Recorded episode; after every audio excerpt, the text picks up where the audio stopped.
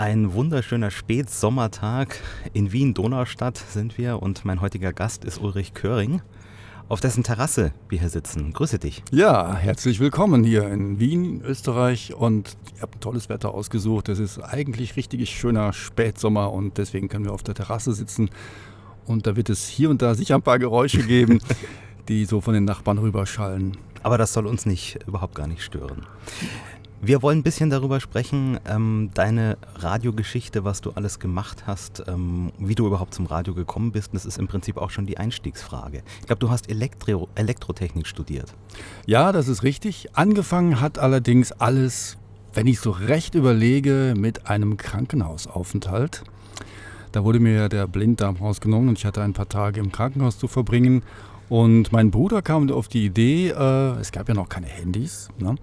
Äh, Funkgeräte zu kaufen. Es gab zwei Handfunkgeräte, sogenannte Handpusten von Stabo, weiß ich noch genau, mit einer ganz langen Teleskopantenne und drei Kanälen, Kanal 4, 9 und 15. Und damit haben wir angefangen dann zu funken. Und ähm, so ist auch der Funke übergesprungen zum Funk oder zum Rundfunk. Ähm, später haben wir dann immer wieder, als ich draußen war, ähm, getestet, wie weit denn die Reichweite der beiden Funkgeräte geht. Erst halt natürlich ein, zwei, drei Kilometer mal auf freiem Feld, dann mal ein bisschen im Wald, dann bis zur nächsten Stadt und dann haben wir halt gemerkt, okay, da wird es ein bisschen schwach. Aber dann ist man auch mit den anderen äh, CB-Funkfreunden so in, ins Gespräch äh, gekommen und ähm, hat äh, andere Leute kennengelernt, die eben auch zum Beispiel Kurzwellenrundfunk äh, Fernempfang machen. Ähm, die haben dann so ein komisches Gerät gehabt, das sah so richtig aus wie so ein Spionagegerät, ja. Sehr spannend für damals, vielleicht war ich 15 vielleicht, ja. Und da habe ich dann angefangen, äh, mich dafür zu interessieren. Ähm, mein Bruder hat dann auch äh, relativ rasch dann auch eine Amateurfunklizenz gemacht und hat mich dann auch gezwungen, eine zu machen. und äh, so ist es aber dazu gekommen, dass ich dann gesagt habe, ja, ich finde das cool, dass der da jetzt äh, live Radio Peking hören kann. Und habe dann später äh, auch so einen äh, Rundfunk-Fernempfänger, wie nennt man das ja, so ein Kurzwellen-DX-Gerät gekauft und zwar von Jesu FRG 7. Sah auch so schön altertümlich aus mit so einer analogen ähm, Anzeige noch und habe dann da angefangen, äh, so Kurzwelle zu hören. Habe auch QSL-Karten bekommen nach Empfangsberichten. Das ist so richtig ein Hobby geworden, äh, bis ich dann irgendwann auch äh, so ein komisches Band gefunden habe, wo so illegale Radiosender aufgetaucht sind, ähm, die ich dann noch spannender fand, weil es war ja illegal. Es war natürlich besonders interessant und, und spannend und äh, wollte das dann auch machen irgendwie. Da da habe ich dann auch hingeschrieben, auch QSL-Karten bekommen und irgendeiner fragte dann, ob ich nicht mal eine Sendung machen wolle. Ja, und dann äh, dachte ich, wie ja, Sendung, ich habe ja gar nichts zu Hause, ich habe einen Kassettenrekorder, ich habe keinen Mischpult, ah, egal, da machst du halt so ein bisschen hin und her. Dann habe ich da wirklich angefangen mit einem Kassettenrekorder, ein Mikrofon, das ich mir meinem Vater ausgeliehen habe, irgendwie so ein äh, Mikrofon für ähm, Diktier, vom Diktier, Diktiergerät. Und dann, äh, ja, Taste ein, eingeschaltet, losgesprochen, Taste gestoppt, äh, Musik eingespielt, Taste wieder äh, für Mikrofon. Du musst immer hin und her schalten. Das war überhaupt kein Mischpult, das war nur immer hin, und her. Und das war meine erste Sendung. War für Radio Concord International. Irgend so ein äh, Programm, das dann in Holland mal von dem Piratensender ausgestrahlt wurde. Ja, da ist dann der Funke noch mehr übergesprungen. Ja. Bin ich so in die Piratenradioszene reingerutscht, ähm, habe auch dann viele Kollegen ähm, kennengelernt, äh, die das auch schon länger machen ähm, so Radio Valentine in den 70ern oder ähm, den Connie Farron, der heute immer noch ähm, äh, im Radio tätig ist, bei Baden FM zum Beispiel. Mit dem zusammen habe ich dann auch einige Piratensender betrieben. Also das war so der, der, der, der Anfang. Es war ähm, Anfang der 80er und ja, natürlich habe ich dann überlegt, äh, es macht mir so viel Spaß, warum kann ich das nicht zum Beruf machen? Mhm. Und ähm, naheliegend war natürlich, äh, ja, ich bewerbe mich mal beim Radio. Also WDR, hm, Absage. RTL, Absage. Als was hast du dich beworben? Als Praktikant. Ja, okay, also ganz allgemein. ja, ganz allgemein. Ich war ja noch Schüler und wollte halt irgendwie was lernen und ähm, ja, habe halt nur äh, meine Begeisterung in dem Brief zum Ausdruck gebracht äh, fürs Radio, äh, hat aber offensichtlich damals nicht viel äh, gebracht, weil ähm, ja, sehr viel, äh, sehr viel Angebot und wenig äh, ähm, wenig Plätze frei, nehme ich mal an, so war das. Und ähm, da kam es dann äh, ja, äh, zu lauter Absagen. äh, wo, wo, ich dann gedacht habe, naja, aber hm, vielleicht wäre es ja auch ganz schön, wenn ich einfach nur in der Technik sitzen würde. Ja, dann schiebe ich halt so die Regler äh, ein bisschen hin und her und äh, kann die Platten auflegen und vielleicht kann ich dann ja auch manchmal vielleicht auch moderieren, weiß ich ja nicht, vielleicht kommt das ja dann dazu. Und dann kam ich auf die glorreiche Idee, Elektrotechnik zu studieren, weil ich dachte, dann habe ich einen Background und äh, kann halt auch ähm, mir äh, da die Technik aneignen, die Rundfunktechnik und kann da auch aushelfen oder vielleicht sogar generell als Techniker angestellt werden, wo ich nie gedacht habe, dass ich ähm, ja normalerweise gar keine Chance gehabt hätte, wenn ich da wirklich einen Job gehabt hätte als, als Elektrotechniker, dann wäre ich wahrscheinlich äh, nie vors Mikrofon gekommen. Ähm, zumindest zur damaligen Zeit. Wobei du mit dem Funkamateur ja auch schon eine gute Basis für das Studium hattest, sicherlich, oder? Ja, genau. Das äh, hat mir dann auch äh, viel geholfen, auch bei der ja. Bundeswehr, weil dann äh, war ich nämlich gleich bei den Funkern, weil ich schon morsen konnte. Mhm. Ja, das hat mir natürlich auch äh, einen kleinen Vorteil gebracht. Ich äh, bin nach Pinneberg gekommen, äh, bei Hamburg, ähm, zur Ausbildung als, als ähm, ja, bei, der, bei der Luftwaffe und wurde dann versetzt in die Nähe nach Kalkar wo ich gewohnt habe am Niederrhein. Und ähm, das war dann mit ja, ein paar Minuten zu, mit dem Auto zu erreichen und war natürlich ganz angenehm, schnell zu Hause zu sein. Das war ja immer das Wichtigste während der Bundeswehr. Und natürlich habe ich währenddessen immer viel Radio gehört, logischerweise, und aber auch kritisch Radio gehört. Also wenn man sich so die, so die Radioszene damals bei euch anschaut, du hast schon die Piraten angesprochen, ja. was war denn da alles in der Luft? Also ich muss mal sagen, erstmal war ja äh, das UKW-Band ähm, nur bis 100 Megahertz belegt. Über 100 Megahertz war alles frei. Man muss sich vorstellen, wirklich von 100 bis 108 Megahertz, alles frei. Ähm, gehört habe ich damals ähm, mit Interesse Radio Luxemburg, weil die anders geklungen haben einfach. Ja. Ähm, WDR klang immer so mit ähm, Anzug und Krawatte, sag ich mal, wenn man sich das so vorstellt. Und äh, wenn ich RTL gehört habe, dann klang das immer so nach kariertem Hemd, ohne Krawatte und hemdsärmelig und keine Ahnung, so einfach mal drauf losgeplaudert. Und ich dachte, ja, das kann ich doch auch, habe ich gedacht. Das klang so einfach. Ja. War es zwar nicht, aber es klang so schön einfach und, und so ein Plauderton, äh, den ich so nicht gewohnt war. Und das hat mir natürlich gefallen. Aber natürlich, und ich habe ja an der, an der holländischen Grenze gewohnt, habe ich auch andere Sender gehört, wie die holländischen Sender.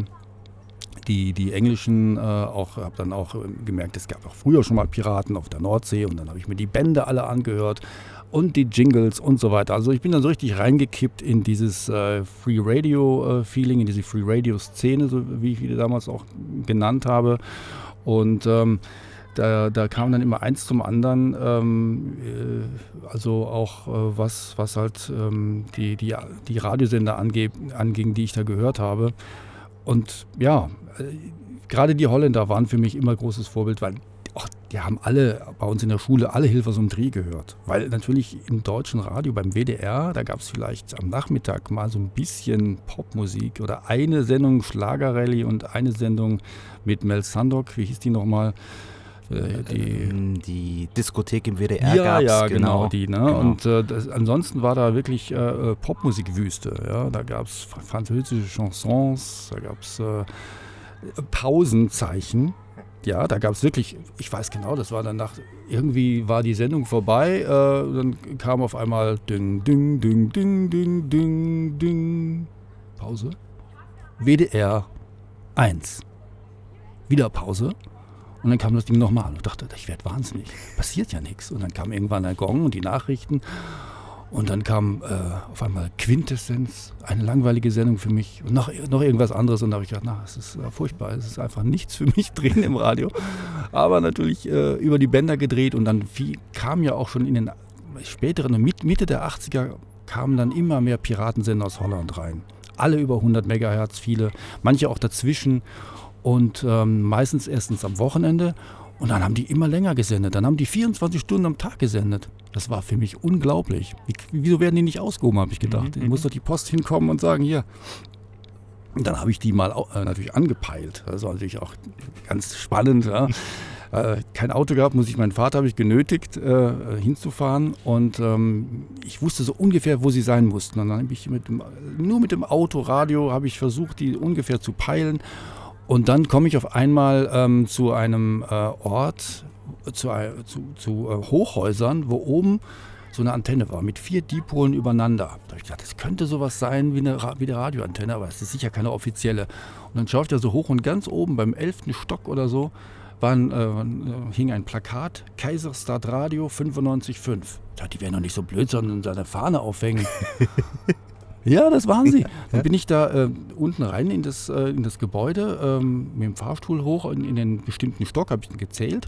Und dann habe ich so, mich so umgeschaut und gesagt, oh, da ist ja so ein Stacheldraht. Was ist denn da los? Und eine Stahltür, das ist verdächtig da gehe ich jetzt hin und klingel einfach.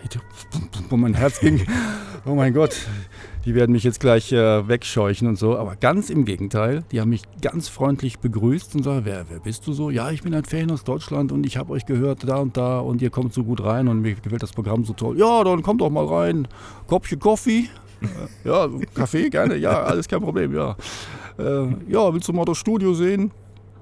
Die konnten noch alle teilweise ganz gut Deutsch. Und dann habe ich da gesehen, wie die mit, mit einfachsten Mitteln Radio machen. Ein kleines Mini-Mischpult von Vivanco oder irgend sowas billiges, ähm, zwei Plattenspieler von Technics, äh, zwei sogenannte RT100 äh, von Sharp, das waren mit so äh, mechanischen Tasten als Jinglemaschine.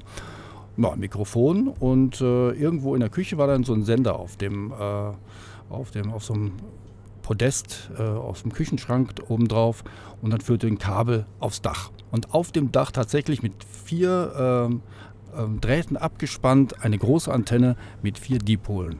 Also die haben tatsächlich von dort gesendet und ich war dann live dabei und äh, ja, hellauf begeistert natürlich. Es, äh, ja, die habe ich dort ein paar Mal besucht und irgendwann mal, als äh, eine Veranstaltung war in Nimwegen, also das ist der Ort, wo der Sender äh, gesendet hat, in Nijmegen, gab es die Fietsvierdachse.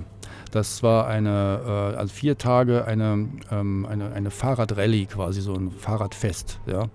Holland ist natürlich ein Fahrradland. Und ähm, da kamen immer sehr viele internationale ähm, Gäste und äh, die haben mich gefragt, ob ich nicht ein deutsches Programm machen wollte. Mhm. So für eine Viertelstunde zumindest. da haben sie so, so internationales Flair reingebracht, mal in Englisch, mal in Deutsch, mal auf anderen Sprachen, um die äh, Hörer da in der Stadt zu begrüßen. Und ja, dann habe ich dann die Jingles bekommen von Kaiserstart und dann hat er mir sogar ein eigenes Mikrofon gegeben von Philips sogar oder so irgendwas, was doch viel besser klang als das, was ich früher hatte. Und dann habe ich da mal eine Sendung gemacht und dann habe ich die selber da gehört auf UKW und äh, ja, wenn man sich dann selber zurückhört, das ist einfach dann so ein Gefühl für, ja, weiß ich nicht, das fühlt man sich dann toll. Ne? Da denkt man sich, oh, jetzt bin ich berühmt oder was, ne? keine Ahnung. Aber das war, ja, das wurde immer mehr. Diese, diese Begeisterung für äh, das Radio und ähm, gehört zu werden, ähm, die Verbindung zu den Menschen, das hat mich nach wie vor und das, das fasziniert mich auch heute immer noch. Also es ist nicht so, dass Radio in irgendeiner Form nachgelassen hätte. Ja, vielleicht schon, sagen wir mal, ein bisschen die Routine nachher, wenn ich weiterkomme zu meinen anderen Radiosendern. Ähm, ich überspringe jetzt mal viele, viele Piraten, die ich so besucht habe. Aber, aber, aber Piraten, gutes Stichwort. Ja. Ähm, man spricht auch im Südtirol zum Beispiel, da haben ja auch die Sender über die Alpen rüber gesendet, aus Italien nach Bayern. Und dann hieß es immer Piratensender. Aber das waren ja keine Piratensender, weil es in Italien legal war, was die getan haben. Wie war das denn da in Holland? In Holland war es tatsächlich illegal. Es war aber eine sogenannte, ein sogenanntes Bagatellvergehen. Das heißt, äh, die Strafen beruhten sich auf, weiß ich nicht, 3000 Euro. Ja? Ähm, es wurde nachher etwas brenzliger, nachdem äh, dann festgesetzt wurde, dass ähm, wenn ein Moderator das zweite oder dritte Mal live am Mikrofon erwischt wurde, musste er für eine gewisse Zeit ins Gefängnis.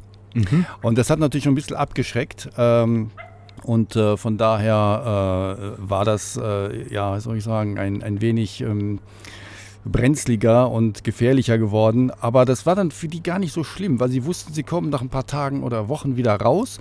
Und äh, die äh, Moderatoren, die halt wieder weitergemacht haben, haben sie dann auch immer im Gefängnis begrüßt und ihre Musikwünsche erfüllt. Und das war so ein Katz-und-Maus-Spiel ja. zwischen äh, Post und, ähm, und, und äh, also Postpolizei und den Senderbetreibern.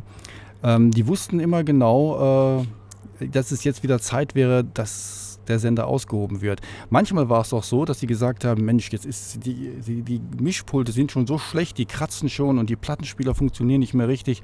Die müssten jetzt mal, mal endlich kommen. Sie wollen jetzt noch nicht die neuen Geräte austauschen, weil sie lieber den, den, den, den Ramsch ja. mitnehmen lassen wollen von der Post. Ja ach Mann, jetzt schon einen Monat nicht ausgehoben, was, mhm. was passiert denn da? Ne? Und dann später kam es aber dann auch öfter vor, dass die sogar an einem Wochenende zweimal kamen, ja.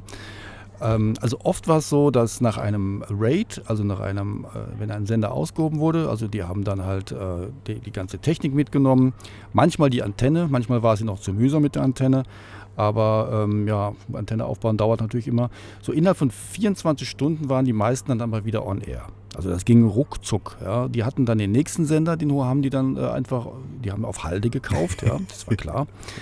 Ähm, und äh, hatten äh, gleich äh, den nächsten Sender, wie, wie bei äh, Schröder beim Klavier. Ne? Also wenn Lucy das Klavier vom Schröder kaputt gemacht hat, kommt, geht er in den Schrank und holt sich ein neues Klavier. und so haben die sich da einen neuen Sender geholt ne? und haben den wieder aufgebaut und einfach weitergesendet. Und haben die darüber berichtet, was dann so alles, äh, äh, was so alles mitgenommen wurde. Und dann stand es auch in der Zeitung. Und dann fing aber die Zeitung, es war auch mal ganz trickreich, die, die hieß die nochmal, ähm, der Gelderlander. Ja, der Gelderlander war eine Zeitung äh, für, den, äh, für das Gelderland, äh, für Nijmegen, Arnhem und so weiter. Und die haben immer negativer geschrieben über die Piraten, weil die ja auch Flugfunk stören und weil die noch dies und jenes machen und weil die ja auch Werbung spielen und äh, keine Steuern zahlen. Wobei man sagen muss, sie haben sogar angefragt, ob sie Steuern zahlen dürfen. Äh, durften sie aber nicht. Und da haben sie gesagt, ja, wir würden ja gern Steuern zahlen, aber wir sind illegal, wir dürfen leider nicht. Und ähm, dann war das so, dass sie gesagt haben, das ärgert sie jetzt so, dass sie immer so negativ schreiben. Ähm, und dann haben die Werbespots gespielt für den Gelderlander. Also für die Zeitung. Kostenlos natürlich, ja, aber es war sehr professionell produziert und es klang wirklich sehr echt, ja. Und die Hörer haben gedacht, wieso schreiben die so negativ mhm. über die mhm. Sender und machen dann aber Werbung da, ja? Was ist denn das? also die haben so richtig ein bisschen in die Pfanne gehauen. Ja, das war ein, ein richtiges Katz- und Maus-Spiel und das diese ganze, äh, diese ganze, diese ganze Szene, das hat mich da so fasziniert, was da so, was da so passiert im Hintergrund. Ich habe natürlich dann auch die Zeitungsausschnitte gesammelt und so. Und wir haben ähm, auch in anderen Zeitungen darüber gelesen. Es gab in Holland das Free Radio Magazine, das also quasi wirklich nur über freie Radios äh, geschrieben hat. Und äh, ja, mit dieser, mit dieser Radioszene, mit dieser Erfahrung, die, da, äh, die ich da gesammelt habe, bin ich halt auch so äh, dann in Deutschland äh, mit den Erwartungen äh, hingegangen, dass ich gesagt habe, eigentlich braucht man ja nur äh, ein Mischpult, ein Mikrofon, äh, Kassettenrekorder und Plattenspieler. Und äh, von der Musik her war die Auswahl auch ganz einfach. die haben sich einfach gesagt, äh, wir spielen das Format Hit Tip Oldie. Das war zum Beispiel Delta Radio, war das äh, in, in Nijmegen. Es gibt ja so ungefähr fünf, sechs, sieben, ja, zehn Sender vielleicht mal irgendwie in der ganzen Zeit. In der besten, äh, in den besten 80ern bis Anfang der 90er. Und ähm, die haben dann gesagt, okay, äh, hier ist die, die Singlebox mit den, äh, was ich gesagt, Hits, den, mit den Tipps und mit den Oldies. Und dann haben die das immer so in der Rotation gespielt und dann wieder nach hinten gesetzt. Immer so nach hinten gesetzt. Ja. Und wenn man jemand äh, ein bisschen was anderes spielen wollte, hat er schon mal einen LP-Titel dazwischen gemacht und so. Aber man hatte eine Rotation und das, man hatte schon einen Sound. Man wusste genau, der Piratensender spielt mehr Soul, der andere spielt mehr The Pop und der andere hat, wieder ein anderer hat mehr holländischsprachige Titel drin. Die hatten alle ein Format schon. Ja. Und dann habe ich mich für, für, für Formatradio auch mal äh, begonnen zu interessieren was denn so dahinter steckt und äh, habe halt überall meine, meine Informationen so gesammelt. Und ähm, ja, dann kam ja dann das Studium. Dann musste ich halt weg von Holland, also mhm. also jedenfalls in eine andere Gegend. Da war zwar auch Holland, aber da waren diese tollen Piraten nicht. Das war Pfalz und das äh, Zuid-Limburg. Da gab es nicht so viele äh, professionelle Piraten. Aber es gab, war ein Dreiländereck und es gab Belgien. Und in Ostbelgien gab es ja auch eine Radioszene, die äh, deutschsprachig war. Also Radio Benelux war ja einer der berühmtesten, äh, die angefangen haben, äh, vom äh, Hohen Fenn aus nach Deutschland zu senden. Das war 1982 bereits oder 81 sogar. Die habe ich sogar äh, bei mir am Niederrhein gehört. Ne?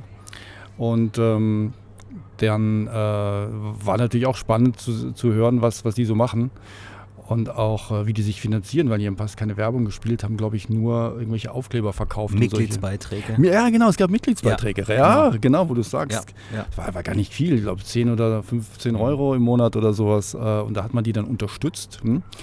Äh, ja, ich hatte nicht so viel Taschengeld, habe das natürlich nicht gemacht, aber äh, hier und da habe ich dann natürlich hingeschrieben und äh, den, den Patrick Lünen kennengelernt. Dann nannte sich damals noch Tim Mix auf dem Sender und Stefan Kaiser, also die kennt man ja noch von heute, die, die sind ja noch bei Radio NRW und der Patrick Lünen, glaube ich, der moderiert, glaube ich, nichts mehr, aber hat auch lange Zeit bei HR und SWR 3 und so gesendet und so weiter.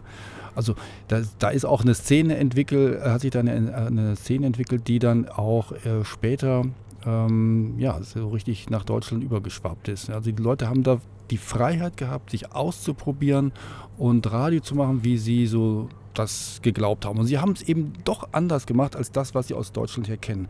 Das ist das, was ich eben interessant finde. Ich finde, äh, woher sollen, ich denke mir aber, woher sollen die Deutschen denn wissen, wie man Radio machen soll? Sie machen es immer so, wie sie es kennen, ja, weil so, so glauben viele, muss Radio sein, weil sie das so immer gehört haben und machen das nach, weil ich habe das aber eben aus Holland nachgemacht oder aus England oder aus Amerika. Und von daher hatte ich einen ganz anderen Ansatz und äh, habe irgendwie gesagt, also deutsches Radio, das ist ja, ne, also da muss man natürlich aus anderen Ländern mal reinstrahlen. Und das haben wir natürlich dann gemacht. Dann gab es halt äh, Sender, die hießen äh, äh, Henry Radio aus Henri Chapelle. Da war ich mit dabei. Ähm, habe ich äh, Kollegen da in Aachen kennengelernt, die auch studiert haben, aber eben was anderes. Aber wir haben uns dann alle so äh, getroffen und ähm, auch immer wieder mal äh, neue Frequenzen gesucht und Sender ausprobiert und repariert und was auch immer. Also war immer was zu tun. Ich habe meistens so die Jingles produziert und ähm, auch ein paar Sendungen gemacht. Habe immer wieder zu Hause auf Kassette produziert und dann hingegeben. Die haben das dann auf Bändern überspielt und dann wurde das dahin transportiert und dort abgespielt. Ja. Und äh, etwas später ähm, gab es dann noch so ein etwas größeres Projekt, das hieß Radio Telstar International, RTI. Das war ein Gemeinschaftsprogramm äh, von Holländern, Belgiern und Deutschen und äh, war auch Stefan Kaiser, der ja äh, jetzt von, von Benelux und Fantasy dahin gewechselt ist und äh, das war äh, noch spannender, weil das war, die haben den, den, ähm, den Turm am Dreiländereck verwendet und der ist wirklich sehr exponiert und sehr hoch und steht auf belgischem Boden. Und äh, da, direkt darunter gab es ein äh, Lokal äh, und der Besitzer hat uns erlaubt, ein Quadratmeter zu verwenden von, von seinem äh, äh, Restaurant. Und ähm, da haben die dann einen Rode- und Schwarzsender untergebracht. Vielleicht war es auch zwei Quadratmeter, ich weiß nicht, irgend sowas, ja. Äh, zwei Bandmaschinen, ein kleines Mischpult und ähm, da haben von dort quasi den, den Sender betrieben und man musste halt dann immer wieder rauf die Bänder wechseln. Und äh, ja, ich habe dann Stefan Kaiser manchmal auch auf der Autobahn getroffen, um Bänder zu übergeben. also Konspirativ klingt, auf dem Parkplatz. Genau, das, das, das klingt alles sehr, sehr äh, abenteuerlich und das war es ja auch. Und ähm, mein Gott, das war ja auch äh, in den 70ern bei den, bei den äh, Seesendern auch ähnlich. Ja, die mussten ja auch mal die Bänder auf die Schiffe bringen. Ja. Und wenn da mal ähm, irgendwie äh, was gehakt hat und so, dann kamen die Bänder halt nicht an. Oder sind schon mal Bänder ins Wasser gefallen bei der Übergabe und solche Sachen. dann mussten sie halt irgendwie improvisieren. Ja. Und ähm, ja, und dann, das war natürlich auch äh, die Frequenz, weiß ich noch, das war 104,2, die kam ganz schön weit. Ja, da gab es noch keine Antenne Düsseldorf. Ne? Das kam in Düsseldorf gut an. Die Frequenz war super. Ähm, leider, äh, ja, haben, hat die belgische Post dann gemeint, ähm, ja, es ist jetzt nicht ganz illegal, aber es ist vielleicht doch ein bisschen viel Senderleistung. und ähm, ist irgendwann äh, eingestellt worden. Es war so irgendwie. Äh, vormittags gab es ein Programm mit zwei Dipolen nach Holland, weil es war ein, ein holländischsprachiges Programm sogar, bis mittags. Und dann fing irgendwie ein deutschsprachiges Programm an, was ja auch irgendwie sehr strange ist. Aber es war irgendwie so ein Sie haben irgendwie geglaubt, dass dadurch wie das Gefühl entsteht, es ist eigentlich eher ein holländischer mhm. Sender, äh, der auch ein deutsches Programm hat, aber in Belgien steht. Also es war dann so ein bisschen die Verwirrung, die war wahrscheinlich auch Absicht und so, ja. Aber das war alles just for fun, da gab es kein Geld dafür? Nein, nein, nein, die haben da alle äh, ihr, ihr privates Geld investiert und ähm, ja, es gab hier und da mal so ein paar Werbekunden, aber ich glaube nicht, dass die da sehr viel äh, dazu beigetragen haben, das Ganze zu finanzieren. Ähm, das mit der, das war das Problem, weil das eigentlich niemand Ahnung von Marketing hatte. Keiner hatte Ahnung, wie man Geld verdient damit, sondern es war einfach nur, wir wollten nur Radio machen mhm. eigentlich. Ja. Mhm. Das mit dem Geld, das, das lassen wir mal schauen, schauen wir mal später, äh, ob, das, äh, ob da jemand kommt. Erstmal müssen wir senden und dann kommen schon die Kunden von alleine, mhm. haben wir, glaube ich, mhm. gedacht. Ja. Ähm, ja. Das äh, haben ja Jahre später auch deutsche Radiosender geglaubt. Äh, erstmal auf Sendung gehen und dann wird mit der Werbung, das wird schon noch von alleine gehen, dann kommen die schon und fragen nach. Ja, muss man doch ein bisschen mehr äh, machen, weiß man ja heute. Aber ja, wir hatten ein paar Werbekunden, ja. Ich weiß sogar noch, ich hatte sogar für Kaufhof in Aachen Werbung gesprochen und für einen, für einen Hähnchenverkaufsstand oder irgend sowas. ah, keine Ahnung. Aber die, die, die, die, die Spots, die gibt es alle noch ich weiß nicht, ob du da, äh, ich habe dir ja ein paar Bänder mitgegeben, ob du da was gefunden hast aus der Zeit, keine Ahnung, aber ähm, ich habe sicher noch jede Menge äh, Kassetten aus Belgien. Und ähm, da fing übrigens dann auch an, dass ich ähm, äh, die Fotos, die ich da mal gemacht habe, gesammelt habe, um sie äh, auf eine Homepage zu setzen. Naja, es fing nicht später an, aber ich habe äh, da überall schon angefangen, hier und da mal Fotos zu machen. Erst natürlich auf Papier, dann äh, ja mit der Digitalkamera, das kam später alles erst. Ne, das gab es das gab's ja noch alles gar nicht. Nee, nee, ich habe die digitalisiert oder so, ja, ja. Genau. Also nachdem Radio Telstar international eingestellt wurde und äh, viele, die da äh, mitgemacht haben, sind ja dann nach Offenburg gegangen, weil ja in Offenburg, glaube ich, schon Privatfunk äh, begonnen hatte. Ne? Ja, Frank Leonhardt hat da dann Radio Telstar Offenburg gemacht mit dem Jingle-Paket, dieses Programm hat er so genannt, weil es das Jingle-Paket schon gab. Unfassbar, ja, ja, genau. Ich war bei der Eröffnung sogar dabei, genau, und ich habe ein Foto gemacht mit Stefan Kaiser auf dem Turm vom Leonard. Der hatte nämlich auch so einen, mhm. so einen Gittermast äh, mit, mit Antennen drauf und äh, von da oben habe ich ihn fotografiert mit dem Mikrofon in der Hand. Und ähm, da hatten wir alle noch so ein Schnauzbart in den 80ern. Und äh, da haben wir äh, genau die Eröffnung gefeiert äh, von Radio Telstar Offenburg. Und da habe ich auch jede Menge Jingles äh, gesprochen, stimmt, ja, ja. Was ich jetzt auf meiner Liste noch habe, ist Radio Duisburg. Genau, das kam dann so 92 etwa. Ja, da ging ja da überall der Privatfunk genau. in NRW. Das war ja genau. Dann auf einmal äh, war das ja dann tatsächlich Realität. Ich meine, gut, da hat man ja immer schon mal gehört, dass das kommen soll. Aber dann fingen äh, nach und nach die Sender in NRW an zu senden. Äh, dann kam der Privatfunk in NRW. Ähm, ja, Radio Duisburg, äh, Radio KW, Wesel ähm, waren eine der ersten. Antenne Niederrhein kam ja später erst, also da in meinem Heimatort in Kleve. Das kam ja später erst. Also ähm, nach und nach fingen sie dann an, genau. Und auch in Aachen hat Radio Aachen begonnen, 100,1 und Antenne C 107,8. Ja, und dann wurde das schon ein bisschen eng so im Werbemarkt. Ähm, zu der Zeit, äh, wie war denn das nochmal? Wann haben wir denn mal mit, mit Hitradio X begonnen? Das war ja auch irgendwie die Zeit. September 94. 94 war das dann. Da hatten die schon, genau, da waren die schon on air. Und wir haben äh, dann, äh, ja genau, das war Radio Euro. Und Radio Euro war auch so ein äh, witziger Sender, der war nämlich in einem Grenzhäuschen untergebracht. Direkt an der Grenze gegenüber wurde noch kontrolliert die Zeit kenne ich noch, wo äh, wirklich die Autos halten mussten und äh, den, den Ausweis herzeigen mussten. Da waren äh, Grenzsoldaten nicht, aber die Grenzbediensteten und mussten äh, halt immer schauen, wer da jetzt so durchfährt. Und wir konnten das quasi aus dem Studiofenster betrachten, wer da jetzt so rein und raus fährt. Also war direkt da und äh, hinten quasi haben sie in Beton auch so einen, Mast aufgebaut. Das war von der Gendarmerie irgendwie abgekauft, den, den, sie nicht mehr brauchten. Und haben dort auch ein paar Dipole hochgezogen und ähm, dort nach Deutschland gesendet. Und das ging auch eine Zeit lang ganz gut. Und ähm, irgendwann kam einmal ähm, ein Connect, also eine Connection mit den Nürnberger Radioleuten. Da war dann so die Rede von Stefan Schwenk, Michael Meister und anderen die äh, sich da einkaufen wollten und sagen, die haben gesagt, wir wollen das professionalisieren. Wir können da, weiß ich nicht, wir vermarkten das und wir können damit Geld verdienen und wir, machen, wir ziehen das groß auf. Und naja, ich habe dann gesagt, ja, der Besitzer, der Guido Haperscheid, der Besitzer von Radio Euro, hat dann äh, immer wieder mal so Geschichten erzählt, die glaubt man dann ja irgendwann nicht mehr. Und Radiogerüchte gab es ja immer wieder mal, dass mal was Tolles hier und was Tolles da passiert. Aber ja, dann sagt er, komm doch vorbei, komm vorbei und schau dir das an. Die kommen morgen und bauen die Technik auf. Na okay, schau ich mir das mal an. Und da habe ich zum ersten Mal gesehen, wie ein Optimode FM aussieht. Das war der erste Sender in Ostbelgien, der Optimode FM verwendet. Und äh, die hatten dann auf einmal, ähm, die BCI war das, die hat die Technik gebracht, ja, aus Nürnberg. Ähm, ja, da war dann ein, ein, ein Touchscreen-Monitor auf einmal stand da mit der Jingle-Cartridge-Wall äh, äh, virtuell. Das war ja mein, was war das für eine Zeit? 1994, da war das ja äh, super modern. Ja? Und ich finde es bis heute noch eigentlich ein, ein äh, sensationelles System, dass man Jingles wirklich mit dem Finger äh, vom Bildschirm startet. Äh, das, was man da sieht, kann, da kann man dann die Farben selber äh, sich aussuchen, rot, blau, grün, steht dann drauf, welcher, welcher Jingle das ist, und drückst du drauf und startet schon. Das war für mich schon sensationell.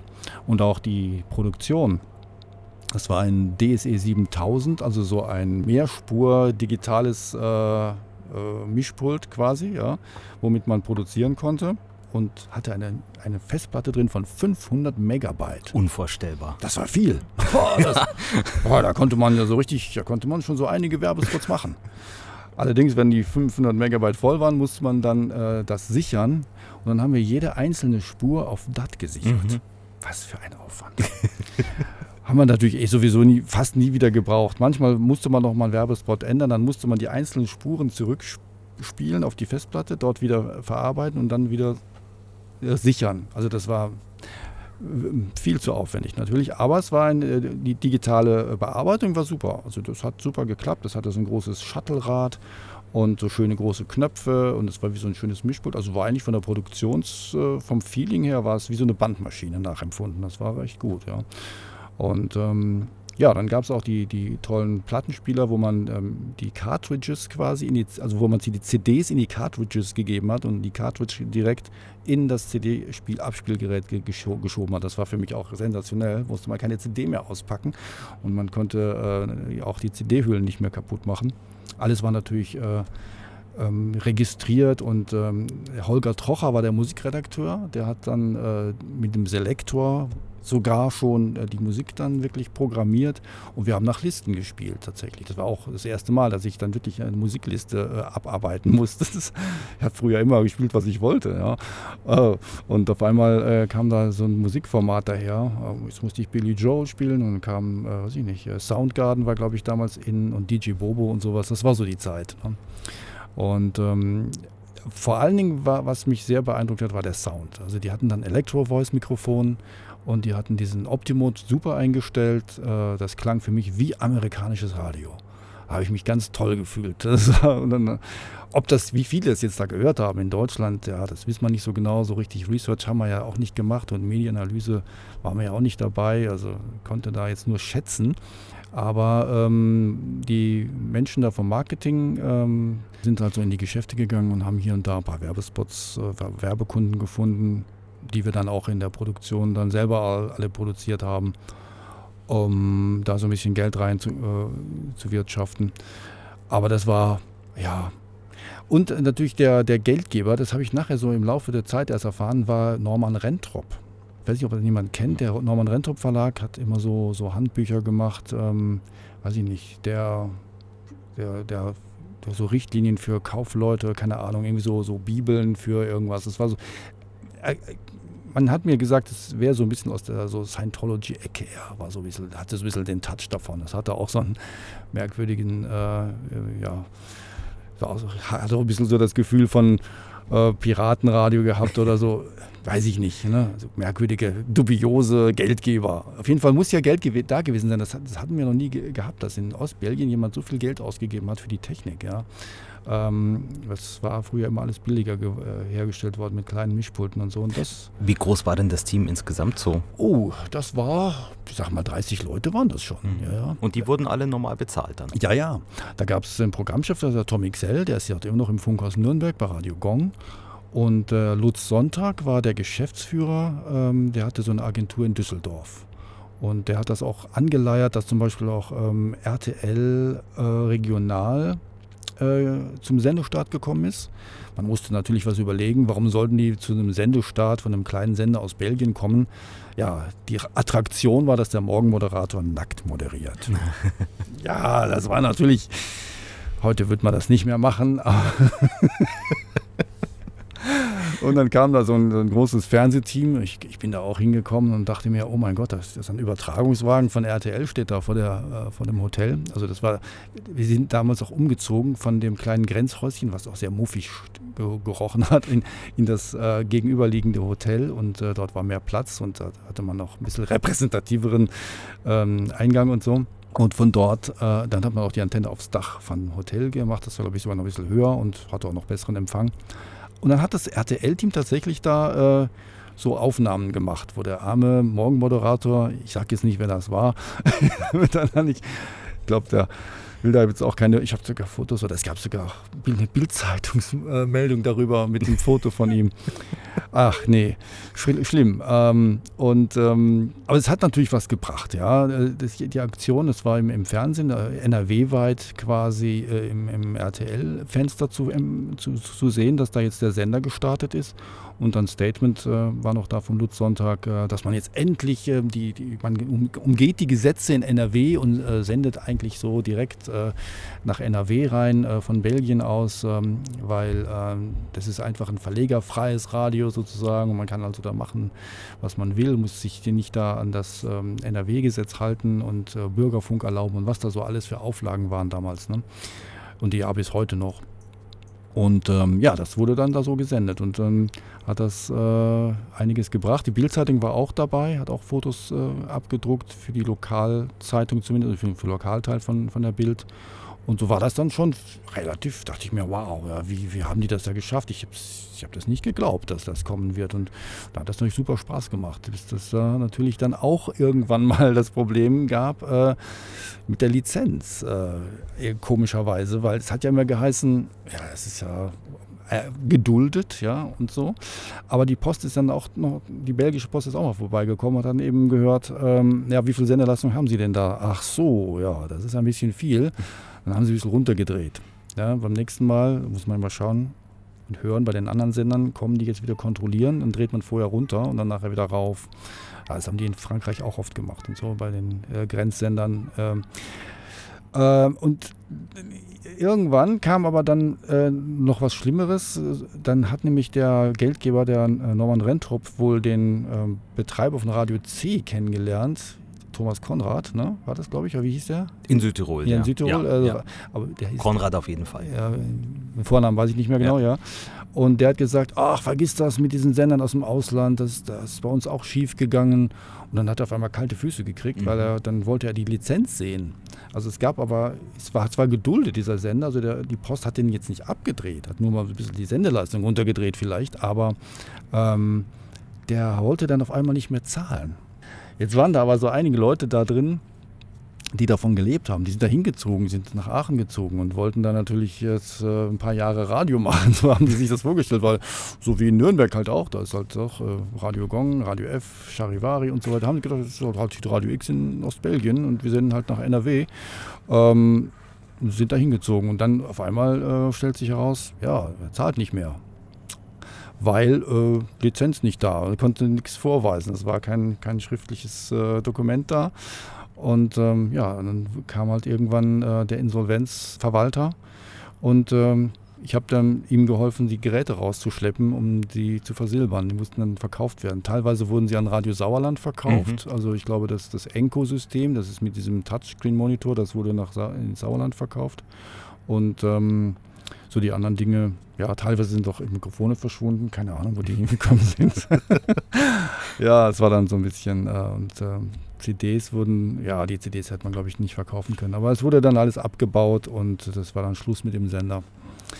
Also es war sehr schade, aber äh, ich habe dadurch natürlich Leute kennengelernt. Unter anderem eben Stefan Schwenk. Ne? Ja. Also es war nur ein halbes Jahr, März 95 war ja, schon wieder Schluss. Kurz, ja. kurz, aber intensiv. Ja. Also ich habe in der Zeit natürlich nicht mehr äh, studiert. aber ich dann, es hat mich dann, natürlich war das Feuer sehr groß und die Enttäuschung natürlich umso größer ähm, dass das dann zu vorbei war. Es war also ich war wirklich niedergeschlagen, äh, dass, dass mein Sender da, den ich da von Anfang an quasi mit aufgebaut habe, auf einmal abgedreht äh, wurde und ich quasi auch den Sender mit rausgetragen habe aus dem Studio. Das war äh, fürchterlich. Ähm, ja, dann war eine Zeit lang mal nichts, glaube ich. Ich habe dann irgendwie noch äh, ein zweites Studium begonnen, weil ich noch nicht richtig äh, Arbeit gefunden hatte und ich wusste auch nicht so recht, soll ich jetzt wirklich Elektrotechnik? Ich meine, das ist ja dann ich habe mir die Jobs dann so angeschaut. Ich will ja eigentlich wirklich Radio machen. Es hat mir echt Spaß gemacht. Ne? Und habe dann immer wieder mal geschaut, äh, wo es weitergeht. Ähm, also die äh, Katja Stuff hieß die damals. Äh, die war auch äh, in der Morning Show, genau wie Ramon Montana und so diverse andere. Äh, die sind dann zu RTL Berlin gegangen. Äh, Stefan Hört übrigens auch. Ja, Stefan Hört war auch Chefredakteur, genau. Der ist, sind alle nach Berlin gegangen, aber die Katja zu 104.6 RTL und der Ramon Montana auch. Der ist ja dann äh, Verkehrsflieger geworden und die Katja Stufe ist ja dann, äh, die hat dann da geheiratet, den äh, hat ja, heißt ja Katja Desens und ähm, hat dann äh, Arno immer unterstützt. Also ich glaube, die macht das bis heute noch. Ne? Also Wahnsinn. Die hat auch, die habe ich dabei bei Hitradio X kennengelernt. Wir haben alle quasi bei dem Sender in Ostbelgien angefangen. Das verbindet uns immer noch heutzutage. Das ist das, was ja auch äh, irgendwie immer wieder aufpoppt, dass man Leute wiedererkennt und äh, Leute wieder sieht, äh, deren Weg man irgendwo gekreuzt hat.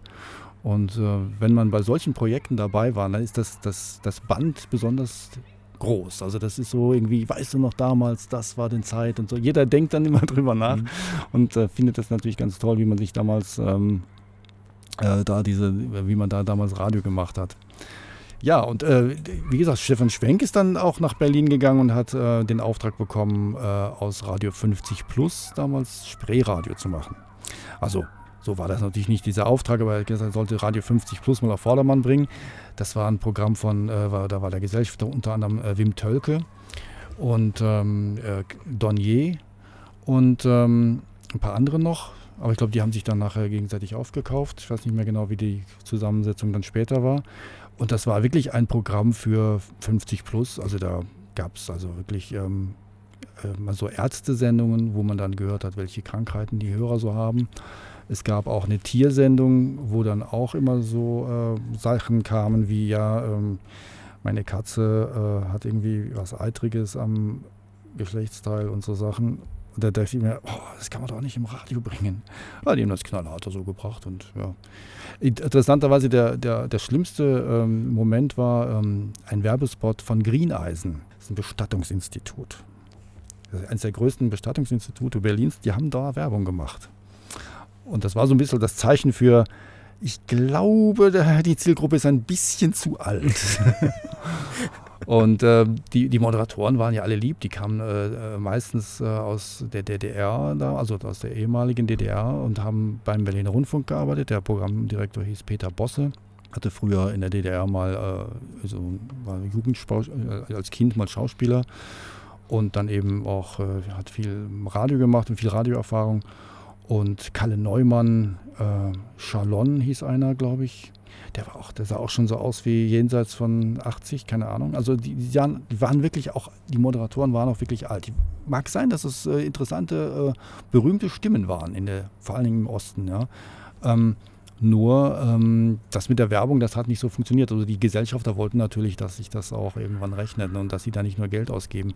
Aber die hatten dann Ü-Wagen, ja, die hatten richtig viel, äh, ja, die waren im Marstall untergebracht, also direkt gegenüber vom äh, Palast der Republik. Ne?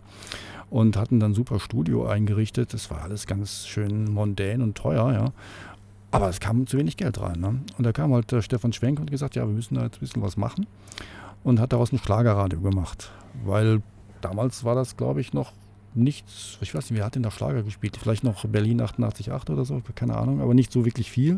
Aber so ein richtig knallharter Schlagersender sollte daraus werden und äh, da habe ich dann äh, mitgeholfen, das aufzubauen weil er mich erkannte aus äh, Hitradio X-Zeiten, hat er mich dann äh, mit dahin geholt.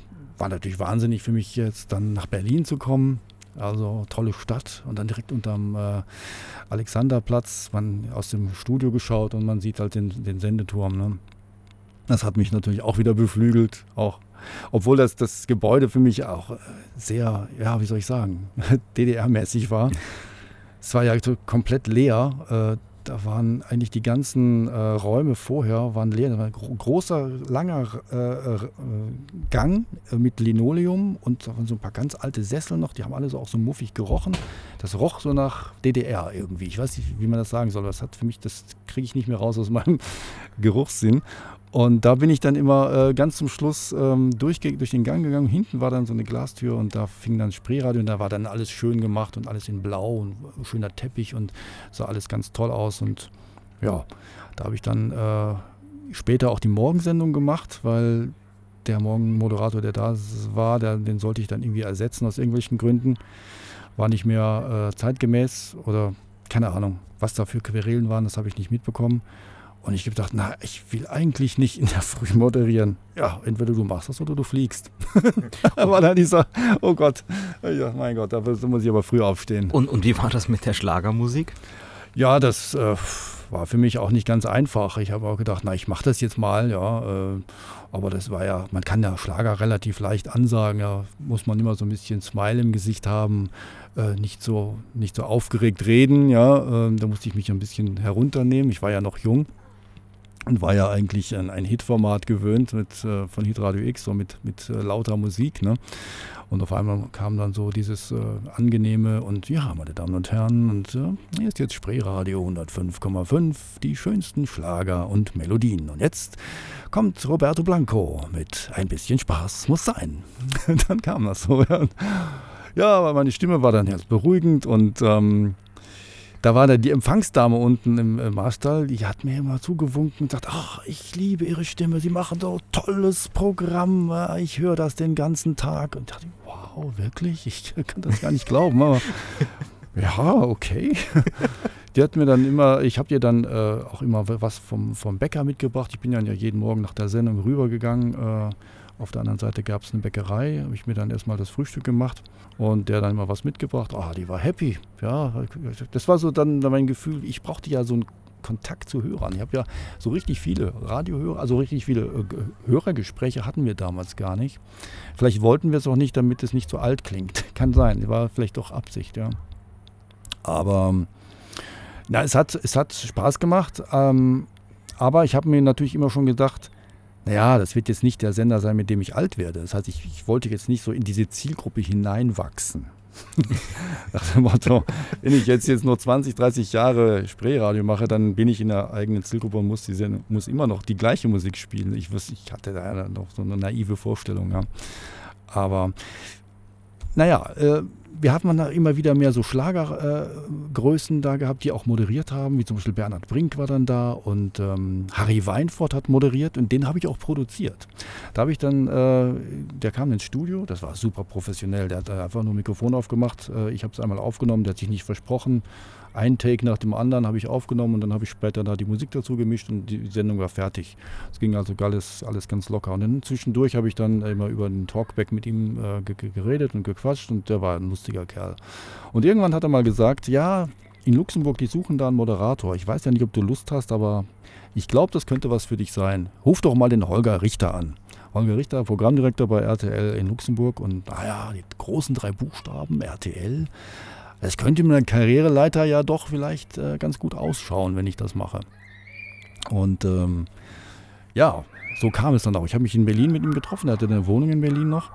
Und ähm, dann äh, ja, haben wir ein bisschen geplaudert über Oldies und über Programm und, habe so über meine Geschichte erzählt, wie ich zum Radio gekommen bin. Und er hat halt gemerkt, dass ich halt so Feuer und Flamme bin. Und offensichtlich ist das eine Seltenheit gewesen und er hat gesagt, oh ja, super, komm einfach, wir, wir machen das schon. Ne?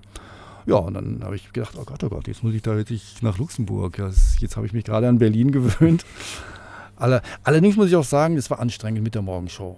Also ich, ich habe ja in, in Wilmersdorf gewohnt ähm, und äh, musste ja den ersten Bus nehmen. Nee, Quatsch, ich war das mal. Die erste U-Bahn. Also ich musste aber mit dem Bus zum Bahnhof Zoo fahren von da aus und die erste U-Bahn nehmen, die gefahren ist, weil um 5.30 Uhr fing die Sendung schon an. Also das war schon recht früh und ich irgendwann, ähm, ich glaube, mein Wecker ging irgendwie um halb drei, damit ich langsam wach werde und frühstücke und dusche und ich muss das mal alles planen und da habe ich wirklich äh, versucht, aber dann um 6 Uhr schlafen zu gehen und so. Eine Zeit lang habe ich das halt durchgezogen, aber irgendwie habe ich gespürt, das geht auf die Gesundheit. Das ging so auf die Stimme und irgendwie äh, war ich dann auch ganz froh, wenn ich gesagt habe, okay, ich mache das jetzt mal anders. Und dann ähm, habe ich bei RTL angefangen, musste aber dann auch wieder die Morgensendung machen. das habe ich aber äh, erst nachher erfahren, weil äh, ich habe, das haben die mir nicht gesagt, dass, dass ich eigentlich eine, eine Urlaubsvertretung sein sollte. Also ich muss, wurde sofort in die Morgensendung gesetzt, äh, weil die da dringend äh, Urlaub beantragt, also die hatten alle Urlaub und ich wusste das, ich musste da schnell einspringen. Und das war für mich dann ein bisschen zu schnell alles. Ich hatte da noch keine Wohnung, dann bin ich bei einem Kollegen, einem RTL-Kollegen in Luxemburg untergekommen, äh, hat er mir so ein Zimmer bereitgestellt und äh, bin mit meinem, also muss ich noch ein Auto kaufen auch noch, weil ohne Auto in Luxemburg ist ja, geht ja gar nicht. Und ähm, habe ich da meinen mein Nissan Sunny gefahren äh, von Luxemburg vor Ort bis äh, nach Kirchberg. Da, da, war das ja nicht mehr in der Villa Lovigny, schon lange nicht mehr. Und ähm, ja, was eben für mich schon ganz lustig war, dass ich äh, jeden Morgen eben auch diese Frequenzen einschalten musste. Also da war dann die Mittelwelle noch mhm. und Kurzwelle, glaube ich, und äh, UKW drei Frequenzen. Ähm, nach dem religiösen Programm musste ich dann einschalten. Da war dann immer so eine Viertelstunde, ich glaube Werner Heukelbach oder irgend sowas. Irgendein äh, ja, also ein religiöses Programm musste dann auch abgefeuert werden und danach war ich dann dran. Ja, und dann fing das an mit Morgenshow und ähm, das Entenspiel. Also da musste man dann auch immer am Nachmittag sich irgendwelche äh, Falschmeldungen ausdenken. Das muss man sich mal vorstellen. Da waren immer so drei Meldungen. Ne? Eine war richtig, zwei waren falsch. Und zwar die Entenjagd hieß das. Ne? Ja, Radio Luxemburg. Ja, gab es wahrscheinlich eh schon länger, aber für mich war das halt neu und äh, wow, war ganz lustig. Aber man musste sich halt immer so merkwürdige Dinge ausdenken und Internet habe ich, ja, es gab ja Internet, stimmt, aber äh, man hat es noch gar nicht so viel gemacht. Mit Google, gab es Google überhaupt schon? Nee, ich glaube, das kam Nee, nee, das gab es gab noch das gar kein Google, genau. Nee, nee. Also es war gar nicht so einfach im, im Internet was zu finden. Ne? Und ähm, dann Horoskop, was haben wir immer von anderen äh, Yellow Press Zeitungen abgeschrieben und neu äh, durchwürfelt und haben da unser, unser Horoskop dann immer gemacht. Ich fand das immer ziemlich langweilig, weil Horoskop war, ich hatte keine Beziehung zu Horoskop. Mhm. Also. Ähm, ja, aber da hatte ich dann aber doch äh, einige Hörer äh, immer ja, am Mikrofon und das war natürlich äh, schon sehr interessant. Hatte ich aber wenig Übung drin, muss ich sagen. Und äh, so gut äh, wie damals so Pützenbacher und so, das äh, war ich ja nicht. Und da habe ich dann Airchecks mit Ina Tenz gehabt. Die hat mich dann so ein bisschen in den Boden gestampft, wie schlimm ich klinge und was ich alles falsch mache. Also Airchecks kannte ich ja auch noch nicht so richtig. Ja. Das war ja alles ganz neu für mich. Und ähm, die, äh, ja, da war ich dann ziemlich frustriert, so muss ich sagen. Äh, irgendwie fühlte ich mich da nicht so ganz wohl. Bin dann auch nach Trier gegangen, äh, weil das mir dann auch zu lästig wurde, bei dem Kollegen immer unterzukommen. Es war ja eigentlich nur ein Zimmer ohne, ohne irgendwas. Und ähm, ja, ich, äh, bin ich immer jeden Morgen von Trier aus zu, nach, nach, äh, zum Studio gefahren, nach, nach Luxemburg. Das war immer so eine halbe Stunde auf der Autobahn. Aber das, das, einige Dinge vergisst man eben nie. Ja? Und das ist eben der erste, die erste Morgenshow, die ich dann hatte. Da ist mir dann der Reifen geplatzt. Auf der Fahrt zum Sender. Und ich hatte, glaube ich, ja doch, ich hatte schon ein Handy. Ja, ich hatte schon ein äh, Mannesmann D2. Das war so ein, so ein großes äh, Teil mit so einer kurzen Antenne sogar, die da raussteckte, so zum Aufklappen, das weiß ich noch. Dann habe ich da beim Sender versucht anzurufen, war natürlich noch keiner da. wie sage ich jetzt Bescheid, dass ich später komme? Keine Ahnung. Auf jeden Fall habe ich mal einen ADAC angerufen oder der konnte, glaube ich, auch nicht kommen. Irgendein Taxifahrer, genau. Ein Taxifahrer hat mir da geholfen, irgendwie ein Ersatzrad dran zu machen. Und ich hatte so, das Auto so neu, ich hatte keine Ahnung. Ja, wie, wie mache ich das jetzt mit dem Reifenwechsel hier? Oh mein Gott, ich habe geschwitzt. Ich kam zu spät. Ich kam zu spät zur Sendung und alle waren sauer und furchtbar. Das war, na, das, das war ein schlechter Einstieg. Aber ja, äh, das äh, sind so Sachen, die vergisst man halt nicht. Ne? Das, das, brennt sich dann so ein und, und, man fühlt sich dann so übel und so, so schlimm. Oh mein Gott, ich hatte mich so vorbereitet und dann war ich so aus dem Konzept, dass ich da äh, gehetzt ankam und äh, versucht habe, die Sendung zu machen. Es war eine Katastrophe. Es muss ganz schlimm geklungen haben und alle haben gedacht, oh mein Gott, was hat der Holger Richter denn da für eine Pfeife geholt aus Berlin? Aber naja, es hat sich dann ein bisschen eingeschliffen und ähm, ja, meine Eltern konnten es auf Mittelwelle hören damals noch. Äh, die haben dann immer dann äh, zugehört, wenn ich da Morgensendung gemacht habe. Bei, bei, ihrem Café haben sie berichtet. War natürlich dann auch mal interessant, dass die mich dann gehört haben. In Berlin haben sie es ja nicht gemacht, weil konnten sie ja nicht hören. Ja, aber so war das dann und ähm, ja, wie war denn dann? Irgendwann waren sie. Ja, das, das Beste muss ich auch noch sagen, das war, dass der Jochen Pützenbacher mit mir mal den Aircheck gemacht hat. Und das war der erste Aircheck, wo ich wirklich was gelernt habe. Das muss ich wirklich sagen. Das waren zwei, drei Mal nur. Aber der hat mir so viele Tipps gegeben, die ich dann sofort aufgeschrieben habe und heute noch beherzige. Ne?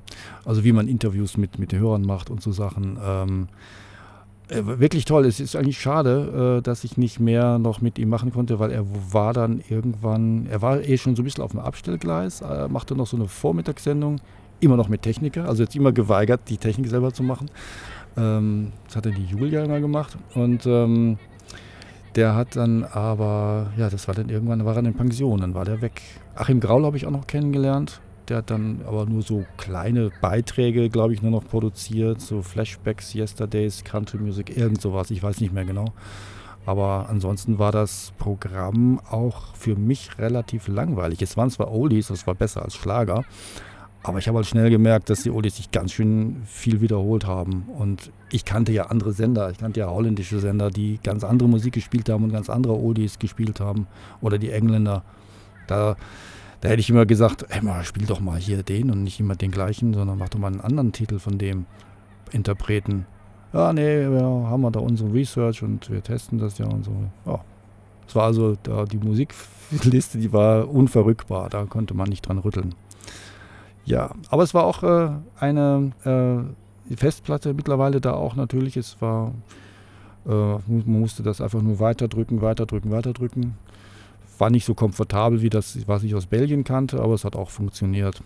Aber es gab noch Bandmaschinen. Und die Höreranrufe, die wurden ja teilweise aufgezeichnet und per Band noch eingespielt. Manchmal hat es aber gehakt. das war schon ein bisschen. Das Band hat, glaube ich, ein bisschen geklebt oder so irgendwie. Weiß ich nicht. Manchmal hat es auch gerissen, wenn es zu oft äh, geklebt wurde, also recycelt wurde. Manche Praktikanten waren ja dabei, um alte Bänder zu recyceln. Eigentlich sollte man das ja nicht machen, ne? aber ja, man musste ja was sparen. Es war aber interessant äh, insofern, äh, weil bei jedem Sender hat man irgendwas dazugelernt. Das ist also, ich habe dann immer gedacht, oh Mann, jetzt bist du überall so kurz nur. Hier zwei Jahre, dann nur ein halbes Jahr, da nur ein Vierteljahr, keine Ahnung. Das sieht ja ganz schlimm aus im, im mhm. Lebenslauf, habe ich immer mhm. gedacht. Aber andererseits, ich habe dann schon gemerkt, ich habe aber von allem, von jedem Sender doch irgendwas mitgenommen. Und das war dann kein Fehler. Ja, dann habe ich dann, ähm, wurde mir dann äh, gesagt, ähm, ja, der Holger Richter will die Morgensendung selber machen und ich soll in den Nachmittag gehen. Da habe ich gedacht, ja, meinetwegen. Verdienst aber weniger. Was? Wieso? Wie viel? Äh, ich, oh nee, echt wahr? Dann sage ich, nein, zu dem mache ich das nicht. Nee, das, das, das mache ich nicht. das ist mir zu, zu aufwendig. Dann habe ich gesagt, nee, dann gehe ich wieder. Da bin ich wieder gegangen habe ich gesagt, äh, es war auch äh, irgendwie die Stimmung nicht so gut, muss ich sagen. Irgendwie habe ich gedacht, Radio Luxemburg hatte ich von der Stimmung her früher vom Radiohören her in den 80ern äh, anders wahrgenommen. Ja, es war im Prinzip ja auch schon so, dass man nicht ganz so recht wusste, was man mit diesem Programm jetzt anfangen soll. Ja. Das war, also es war dieser Oldie-Sender, aber der war dann Ende der 90er auch schon ein bisschen, ja, man wusste es einfach nicht. Und das ja, ging ja auch so weiter dann. Ja. ja, es war untereinander, äh, ich, ich, war auch wie so ein Fremdkörper. Ich war noch nicht so richtig aufgenommen in das Team. Kam ich, ich kam mir so ein bisschen vor wie, ja, hm, äh, kein Teil des Teams mhm. so richtig. Also irgendwo fehlt, die waren zwar alle ganz nett, aber ich fühlte mich nicht so wohl wie, sag ich mal, bei Hit Radio X zum Beispiel, wo, wo alle gemeinsam angefangen haben, weil man halt, ich bin halt später gekommen. Ne? Und das hat man dann irgendwie gespürt. Also besser ist es immer, das habe ich dann auch schon gemerkt, wenn man von Anfang an bei einem Radioprojekt dabei ist. Das ist immer am besten, weil da sind alle gleichzeitig da und alle machen gemeinsam mit bei einem äh, Projekt und äh, bauen das komplett auf. Und diese, das, das, führt uns nach Wien. Genau, und diese Chance hatte ich dann noch einmal. Es ist unfassbar. Und wieder war der Name Stefan Schwenk im Spiel. Er hat mich zum zweiten Mal geholt. Es war nämlich so, dann, nachdem ich dann bei RTL weg war, war ich ein bisschen frustriert natürlich, weil ich wieder kein Radio hatte. Ich habe ein bisschen bei Radio Kontakt in Ostbelgien was gemacht und so. Oder Radio Aachen habe ich dann, glaube ich, auch ein paar Morgensendungen gemacht. Aber ähm, ja, NRW Lokalradio ist dann wieder was ganz Spezielles. Hat mir dann auch nicht so gelegen weil ja, kann man jetzt äh, auch wieder lange diskutieren darüber. Aber er hat mich angerufen und äh, gefragt, äh, wir bräuchten einen Produzenten. Der ist uns nämlich abgesprungen und zu Ö3 gewechselt, noch vor dem Sendestart. Was für ein Sendestart? Naja, in Österreich gibt es doch ab 1. April Privatradio. Und ähm, er ist geholt worden, um bei 88.6 der Musiksender, also das hieß ja damals noch Radio 1, Privatradio GmbH. Also, also wir sprechen von 1998. Wir sprechen jetzt mittlerweile von 98, ja. genau. Ähm, da gab es dann die große, ähm, den großen Sendestart von äh, den, den restlichen Bundesländern. Also angefangen hatten ja zwei Jahre früher äh, Steiermark mit Antenne Steiermark und, und Radio Melody in Salzburg. Aber am 1. April mit etwas Verzögerung in ganz äh, Österreich haben ganz viele Sender angefangen. In Wien zum Beispiel Energy, äh, 92.9 RTL. Ähm, es gab RPN aus äh, Niederösterreich, das natürlich auch in äh, Wien sehr gut reinkam. Es gab eben Radio 1 Privatradio GmbH und es gab Antenne Wien vom Fellner. So, und die beiden haben sich am meisten so äh, gematcht. Ähm, Fellner gegen, äh, gegen Dichand, äh, gegen Krone. Krone gegen äh, ne, äh, News und, und TV Media und was auch immer. Ähm, Und ähm, ganz zum Schluss, also wir hatten ganz, das war auch so ein Witz, ja, der, der Stefan äh, hatte dann so ganz schlechte, schlecht aussehende Radio 1 ähm, Privatradio GmbH Visitenkarten gedruckt in so einem fiesen Kotzgrün, um einfach den, den Fellner so auf die Fährte zu setzen, ach, keine Angst, also das wird nichts. Ja? Also du brauchst keine Angst vor Radio 1 haben. Krone kann das nicht, die machen doch kein Radio, die machen Zeitung. Ja? Du kannst das sicher besser. Also die wollten ihn in Sicherheit wiegen. Dann kam aber dann der, äh, ein paar Tage vorher die Eröffnung, dass es, äh, dass es 88.6 der Musiksender heißt. Aber äh, Fellner hatte alles schon alles auf Antenne Wien 102.5 äh, getrimmt und äh, jetzt ging die große Marketing-Schlacht los. Ja. Äh, da wurde illegal plakatiert ohne Ende. Die, die ganze, ähm, die ganze Zweierlinie und oder die ganze Gürtel entlang haben wir in einer Nacht- und Nebelaktion, da hat der Schwenk gesagt, komm, wir setzen, wir ziehen diese ganzen Antenne Wien-Plakate mit der Hand runter. ich bin also mit dem Stefan Schwenk äh, in der Nacht zum, äh, vor dem Sendestart noch losgezogen und äh, weil er so, so einen Koller gekriegt hat, gesagt, mein Gott, die ganze Stadt ist gelb-rot von Antenne Wien, wie sollen wir das schaffen? Ja, der hat eine extreme Werbung gemacht, der Fellner. Ja, also ganz Wien war komplett zuplakatiert mit Antenne Wien-Plakaten an, in jedem Baum hing ein Plakat. Äh, es waren aber ganz flüchtig aufgehängte, ja, so teilweise so über so Ständer, ja. Und wir sind dann entlang äh, immer angehalten am Gürtel und weg runtergezogen. Dann wieder einen runtergezogen. Ich habe wirklich eine, ein Plakat nach dem anderen am, am Straßenrand weggezogen. Und dann hat er auch so, ähm, so nannte sich das so Post-its, ja. Mhm. Ähm, mit so handschriftlich äh, geschriebene ähm, jetzt, jetzt wählen oder nein, nicht jetzt, äh, jetzt wechseln, jetzt wechseln auf 102.5, äh, der neue Privatradio Antenne Wien, an jedes Auto gehängt. Jedes Auto, ich war, ich war in Heiligenstadt unterwegs und jedes Auto hatte dieses Pickerl dran. Und, und der, der Schwenk hat einen, ist ausgerastet und gesagt, oh mein Gott, die machen ja wahnsinnig viel Werbung. Wieso? Das ist, er wusste, er war ja vom Marketing, wusste ja, hat er ja viel Ahnung gehabt. Er wusste, dass das natürlich gefährlich ist. Und da haben wir wirklich, wie gesagt, diese, diese Aktion da gemacht und alles versucht einzusammeln. Die ganzen äh, Post-its von den Autos wieder abgemacht und so. War ja eh alles illegal, konnte, konnte ja auch keiner klagen. Ne? Aber ja, und dann war der große Sendestart um 0 Uhr. Ja, nie im Leben würde man heute nochmal um 0 Uhr Sendestart machen. Was für ein Quatsch, ja. Aber ab 1. April 0 Uhr war es möglich, also hat man es ab dem Zeitpunkt auch gemacht. Alle haben lang gewartet. Genau, und dann war da ja. auch die große Eröffnungssendung um 0 Uhr. Was für ein Unsinn, ja. Energy war das äh, egal. Die haben erstmal nur Non-Stop-Musik gespielt und haben dann irgendwann mal angefangen, weil sie gesagt haben, äh, den Stress tun wir uns doch nicht an. Die haben ja sowieso gedacht, die sollen die Großen sich mal die Köpfe einschlagen. Wir ziehen nachher so gemütlich dran an, an denen vorbei. Und die, die, die äh, Strategie war gar nicht mal schlecht, ja. Ja, und so, so war das dann mit dem äh, 88.6 der Musiksender, wurde ja quasi ab Januar ähm, 98 schon vorbereitet mit Trockenübungen und die, der hat ein super Team zusammengestellt. Äh, Norbert Oberhauser, ähm, der ja heute noch beim ORF ist, äh, äh, Peter Polewkowitz ist bei Radio Wien äh, mittlerweile, ähm, der Domitner, ähm, hat die Musik gemacht, der ist äh, zu Ö3 gewechselt. Also alle, die damals äh, da waren, die waren gut und haben alle nachher bessere Jobs, äh, zu, zu, alle zum ORF gewechselt, leider, ja. Das ist ja das Schicksal vieler, muss man ja sagen, also vieler Privatradios, wo die, die gute Leute äh, anheuern, dass die nachher zu öffentlich-rechtlichen wechseln, weil die da mehr Geld verdienen. Ne? Ja. Aber es war ein sehr guter Erfolg. Also äh, wir haben äh, Antenne Wien dann haushoch über, äh, überholt. Mit, wir hatten 24 Prozent äh, Tagesreichweite und äh, Antenne Wien, glaube ich, nur 15 oder sowas. Und äh, ja, der Fellner war natürlich am Toben. das war lustig. Du hast schon 92.9 RTL angesprochen. Ja, genau. Da ging es dann für dich als nächstes hin. Wie kam es denn dazu? Ähm, ja, das war, also 92.9 RTL hatte so das Problem, die hatten 15 Gesellschafter.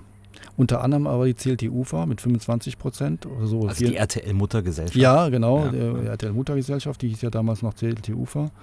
Ähm, das war sehr mühsam, da auf einen grünen Zweig zu kommen. Jeder hatte äh, eigene Ideen und wollte was Eigenes ähm, umsetzen. Und ähm, ich glaube, das es war ein Rocksender damals. Ja, also am Anfang. Eigentlich, Anfang, ja. ja. es war Rock und Pop nonstop, ja, ja, aber es war eigentlich mehr so Brian Adams und so, was man so kannte und REM. Mhm. Es war jetzt nicht so, was man heute bei, bei Radio 21 hört oder so. Ähm, Und es war so ein bisschen glatt gebügelter Rock und Rock und Pop nonstop, ja. Ne? Ähm, es war zu unspektakulär. Es, war, es fiel nicht auf und die hatten auch äh, zu wenig Geld für, für Promotion und, und Marketing ausgegeben, glaube ich. Vielleicht haben sie viel Geld ausgegeben bei, bei den Entwickeln der, der Sujets oder der, der Plakate, aber es wurde zu wenig gehängt. Ich glaube, da haben einfach zu wenig, zu wenig Background, an, an, an finanziellen Background gehabt, glaube ich. Und so kam es eben, dass das zu unbekannt war. Und ähm, dann hieß es gleich, oh mein Gott, ja, die erste, äh, die erste Umfrage war schlecht, ja, der Radiotest ist schlecht ausgelaufen, müssen sie gleich einen Relaunch machen. Da haben sie einen Relaunch gemacht zu einem äh, Hit-Format, das hieß dann Power Music Radio. Das war so ein CHR-Format plötzlich. Äh, das äh, ist dann auch nicht gut gegangen. Wir haben immer von Radiotest zu Radiotest gewartet, ja, und dann äh, gedacht, ja, schlechter Test, dann müssen wir wieder das Programm ändern. Und dann haben sie, äh, glaube ich, Scott Lockwood geholt irgendwann und dann ähm, ist daraus dann auch ein Rocksender geworden. Äh, der, der, der, Slogan hieß dann, glaube ich, Unfucking Believable und sowas. also, irgendwas Merkwürdiges. Und da war das wieder etwas härterer Rock, aber das hat alles nicht, äh, auch finanziell nicht funktioniert. Hm? Und ähm, die Idee war dann, äh, Krone äh, hatte dann die Idee, äh, das aufzukaufen und einen zweiten Sender quasi uns zu, zu nehmen. Allerdings durfte man das natürlich nicht. Also hat man das über eine Stiftung gemacht. Äh, man hat quasi eine Stiftung dazwischen geschaltet, wo, wo man nicht merken sollte, von wem das war. Ja, zufällig war aber alter Mann, also auch der Geschäftsführer von der Krone mit in der Stiftung mit drin. Also irgendwo merkte man schon, mhm. wo, mhm. woher das kam. Und aber es war egal, wir haben jetzt gesagt, okay, ähm, wir, wir kaufen uns da ein und viele äh, Kleingesellschaften waren froh, dass sie das verkaufen konnten, weil sie haben schon viel zu viel Geld verbrannt. Und äh, also die kleinen Gesellschaften, also Autohäuser dabei, Mazda und ich weiß nicht, wer noch alles, ja, die dann natürlich gemerkt haben, oh mein Gott, ja, das, da verdienen wir ja gar nichts. Wir haben das völlig, völlig unterschätzt. Ne? Und ähm, ja, dann haben die sich da eingekauft und äh, brauchten halt ein Format, was halt doch äh, etwas lukrativer ist. Und ja, da war natürlich wohl herumgefragt, wer könnte das denn machen? Ich habe das dann so von meinem Techniker gehört, dem Stefan Zackersch, der war so Cheftechniker. Und ähm, gut, der auch gute Beziehungen zur Krone hatte. Und habe ich gesagt, na gut, dann bewerbe ich mich da eben als Programmdirektor. Ne? Äh, das bin ich dann auch geworden irgendwie. Ja. Blöderweise musste ich dann auch noch Geschäftsführer spielen. Das war allerdings furchtbar. Aber das, das, wusste ich damals noch nicht. Ich habe gedacht, okay, die werden mir da schon helfen. Ja, hier die, die, Frau Buchhammer, die wird das schon machen. Das ist ja, die ist ja ähm, ähm, Prokuristin oder was war sie damals noch? Die hat auf jeden Fall in der Buchhaltung angefangen bei 886 und ähm, hat also dann auch äh, viele ja, viel, viel bei, dazu beigetragen, den, bei den Geschäften mitzumachen. Und ich habe gedacht, die hilft mir schon. Und Geschäftsführer war dann offiziell der Bernhard Weiß, ähm, der dann äh, später nach New York gegangen ist übrigens. Äh, zu, der hat die äh, Light FM äh, zu Nummer 1 verholfen. Aber egal, das ist nur nebenbei. Ähm, und ähm, so ist das dann gekommen, dass ich äh, Programmgeschäftsführer von 92 und RTL geworden bin und äh, musste leider einen Mitarbeiter entlassen. Das war auch eine meiner schwierigsten Zeiten, weil sowas macht man überhaupt nicht gerne, ja, wenn die äh, Mitarbeiter dann heulend aus dem Zimmer laufen, weil sie mitkriegen, dass sie leider nicht mehr gebraucht werden.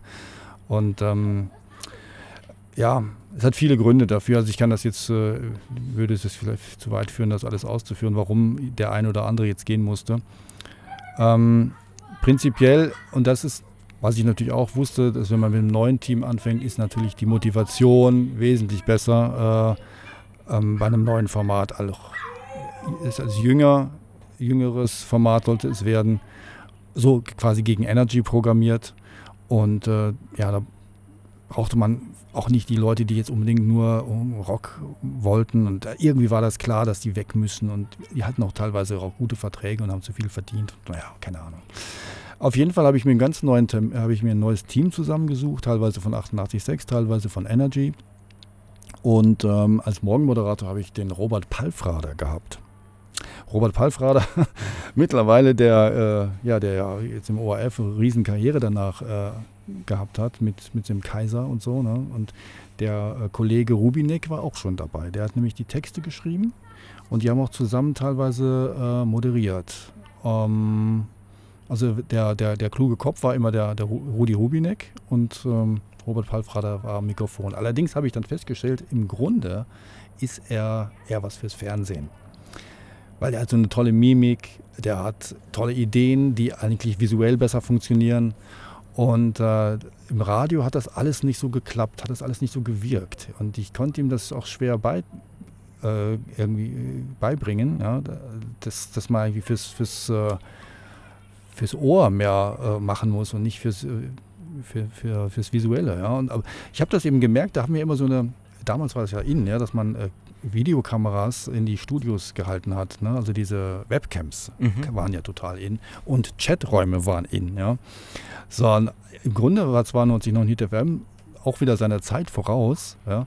weil wir sehr viel auf Internet gesetzt haben. Wir haben gesagt, wir machen, ähm, ich wollte eigentlich erst als Internetradio starten und dann äh, sagen, äh, das Internetradio hat jetzt auch eine UKW-Frequenz, hat ist aber zeitlich nicht, nicht geklappt zeitlich. Ja. Ich hätte, ich wollte mindestens zwei Wochen vorher als Internetradio starten und dann Internetradio-Plakate äh, hängen, äh, weil Internetradio war irgendwie cooler als wieder ein neuer UKW-Sender. Und aber es war, es war ein äh, sehr lebhaftes Programm. Wir hatten äh, sehr moderne Musik. Wir hatten äh, auch eine Mischung aus Crossover. Wir hatten Alternative Rock gemixt mit Dance. Also ich kann mich erinnern, an äh, die, das war die Zeit von Music und Madonna. Es war die Zeit von äh, Papa Roach und äh, Cut My Life into Pieces und es war Limp Bizkit. Ähm, alles so, so Bands kamen da drin vor. Das hat total neu und modern geklungen. Und natürlich der, Song, der, der, der Claim war jeden Tag neue Songs. Wir haben tatsächlich jeden Tag einen neuen Song, wir haben jeden Tag drei neue Songs vorgestellt, in einer Rotation sogar. Jeden Tag haben wir tatsächlich neue Songs gefunden, die wir da gespielt haben, um diesen Claim ähm, zu, zu beweisen und so. Ja. Das war so die Idee dahinter, also dass wir so eine richtige Positionierung hatten, einer der jüngsten Sender zu sein. Ja. Und ähm, beim Palfrader ist mir dann aufgefallen, äh, immer wenn der bei der Webcam Blödsinn gemacht hat, war es super lustig. Ja? Ich habe da so eine, so eine Aufnahme, ich habe dann also Screenshots gemacht von der Webcam, da hat er sich dann ähm, so Olympiaringe äh, auf, auf den Körper gemalt ja, und hat so Grimassen dazu gemacht und äh, hat dann im, im Chat dazu geschrieben. Und äh, das war, das war, da habe ich gemerkt, ja, das ist, das ist lustig. Warum? Das kommt aber im Radio nicht rüber. Ja? Also im Radio war es für mich nicht lustig, aber über Video schon. Und da war irgendwie klar, der geht ins Fernsehen. Das war klar. Ne? Und äh, Doris Golperschin hatte ich auch als ähm, äh, Moderatorin in der Nacht. Äh, die war dann schon über 18. Bei 88,6 durfte sie noch nicht abends senden. Ja, da habe ich sie mal nach Hause gefahren, weil sie war noch unter, äh, war noch 17, glaube ich. Durfte eigentlich noch gar nicht so spät Abendsendung machen. Aber ja. Das ähm, ist verjährt. Genau. Das ist verjährt. Und äh, ja, die, die ist dann ja auch zu Ö3 gegangen und hat ja auch ähm, einiges, äh, hat auch moderiert und äh, im Fernsehen mittlerweile und so. Ja, das sind, das sind ich habe dann gleich gemerkt, mein Gott, die haben, die haben Fernsehgesichter, ja. Das, das ist, war für mich irgendwie von, von Anfang an klar.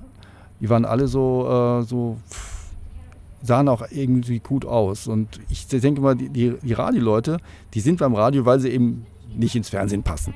Und da gibt es eben, das habe ich immer gewusst, ich gehe sicher nie ins Fernsehen. Das ist nicht hässlich, aber ich bin nichts fürs Fernsehen. Ich, das weiß ich ganz genau. Ja. Also Radio, das ist das, was ich immer äh, gemerkt habe, das war mein Medium, wo ich immer sein wollte. Und, und wenn ich auch nur im Hintergrund sein durfte. Ich durfte ja in Österreich auch nicht mehr vors Mikrofon, also jetzt on air moderieren. Deswegen äh, habe ich nur noch produziert. Also ich habe äh, bei den Jingles und, und äh, Werbespots und äh, Promos und so weiter alle möglichen Dinge gemacht. Hook-Promos war das, was wir am meisten gemacht haben. Aber ähm, ja, das habe ich dann ziemlich lange gemacht, äh, bis ähm, 92.9 Hit FM die Lizenz verloren hat. Tja, da gab es dann irgendwie so eine Entscheidung, äh, wo sie gesagt haben, ja, äh, das gehört ja offensichtlich zur Kronenzeitung und die darf keine äh, zwei Sender im gleichen Sendegebiet betreiben.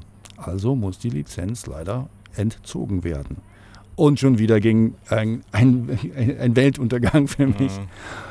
Es war furchtbar. Ja, okay, das gibt es nicht. Ja, letzter Sendetag äh, ist angebrochen, ja, und wir haben dann so richtig vom, vom Leder gezogen. Immer, da gab es sogar eine kleine Mini-Demonstration. Es kamen Hörer, es kamen äh, Schulklassen vorbei und, äh, und haben demonstriert und haben sich äh, alles mit, mit HitFM-Aufklebern, äh, haben, haben die sich beklebt und sind durch die Straßen gezogen und sind dann nachher auch zum Studio gekommen und haben quasi den letzten Sendetag äh, mit uns gefeiert. Ja, also ja, traurig, also viele haben wirklich auch geweint. Ja.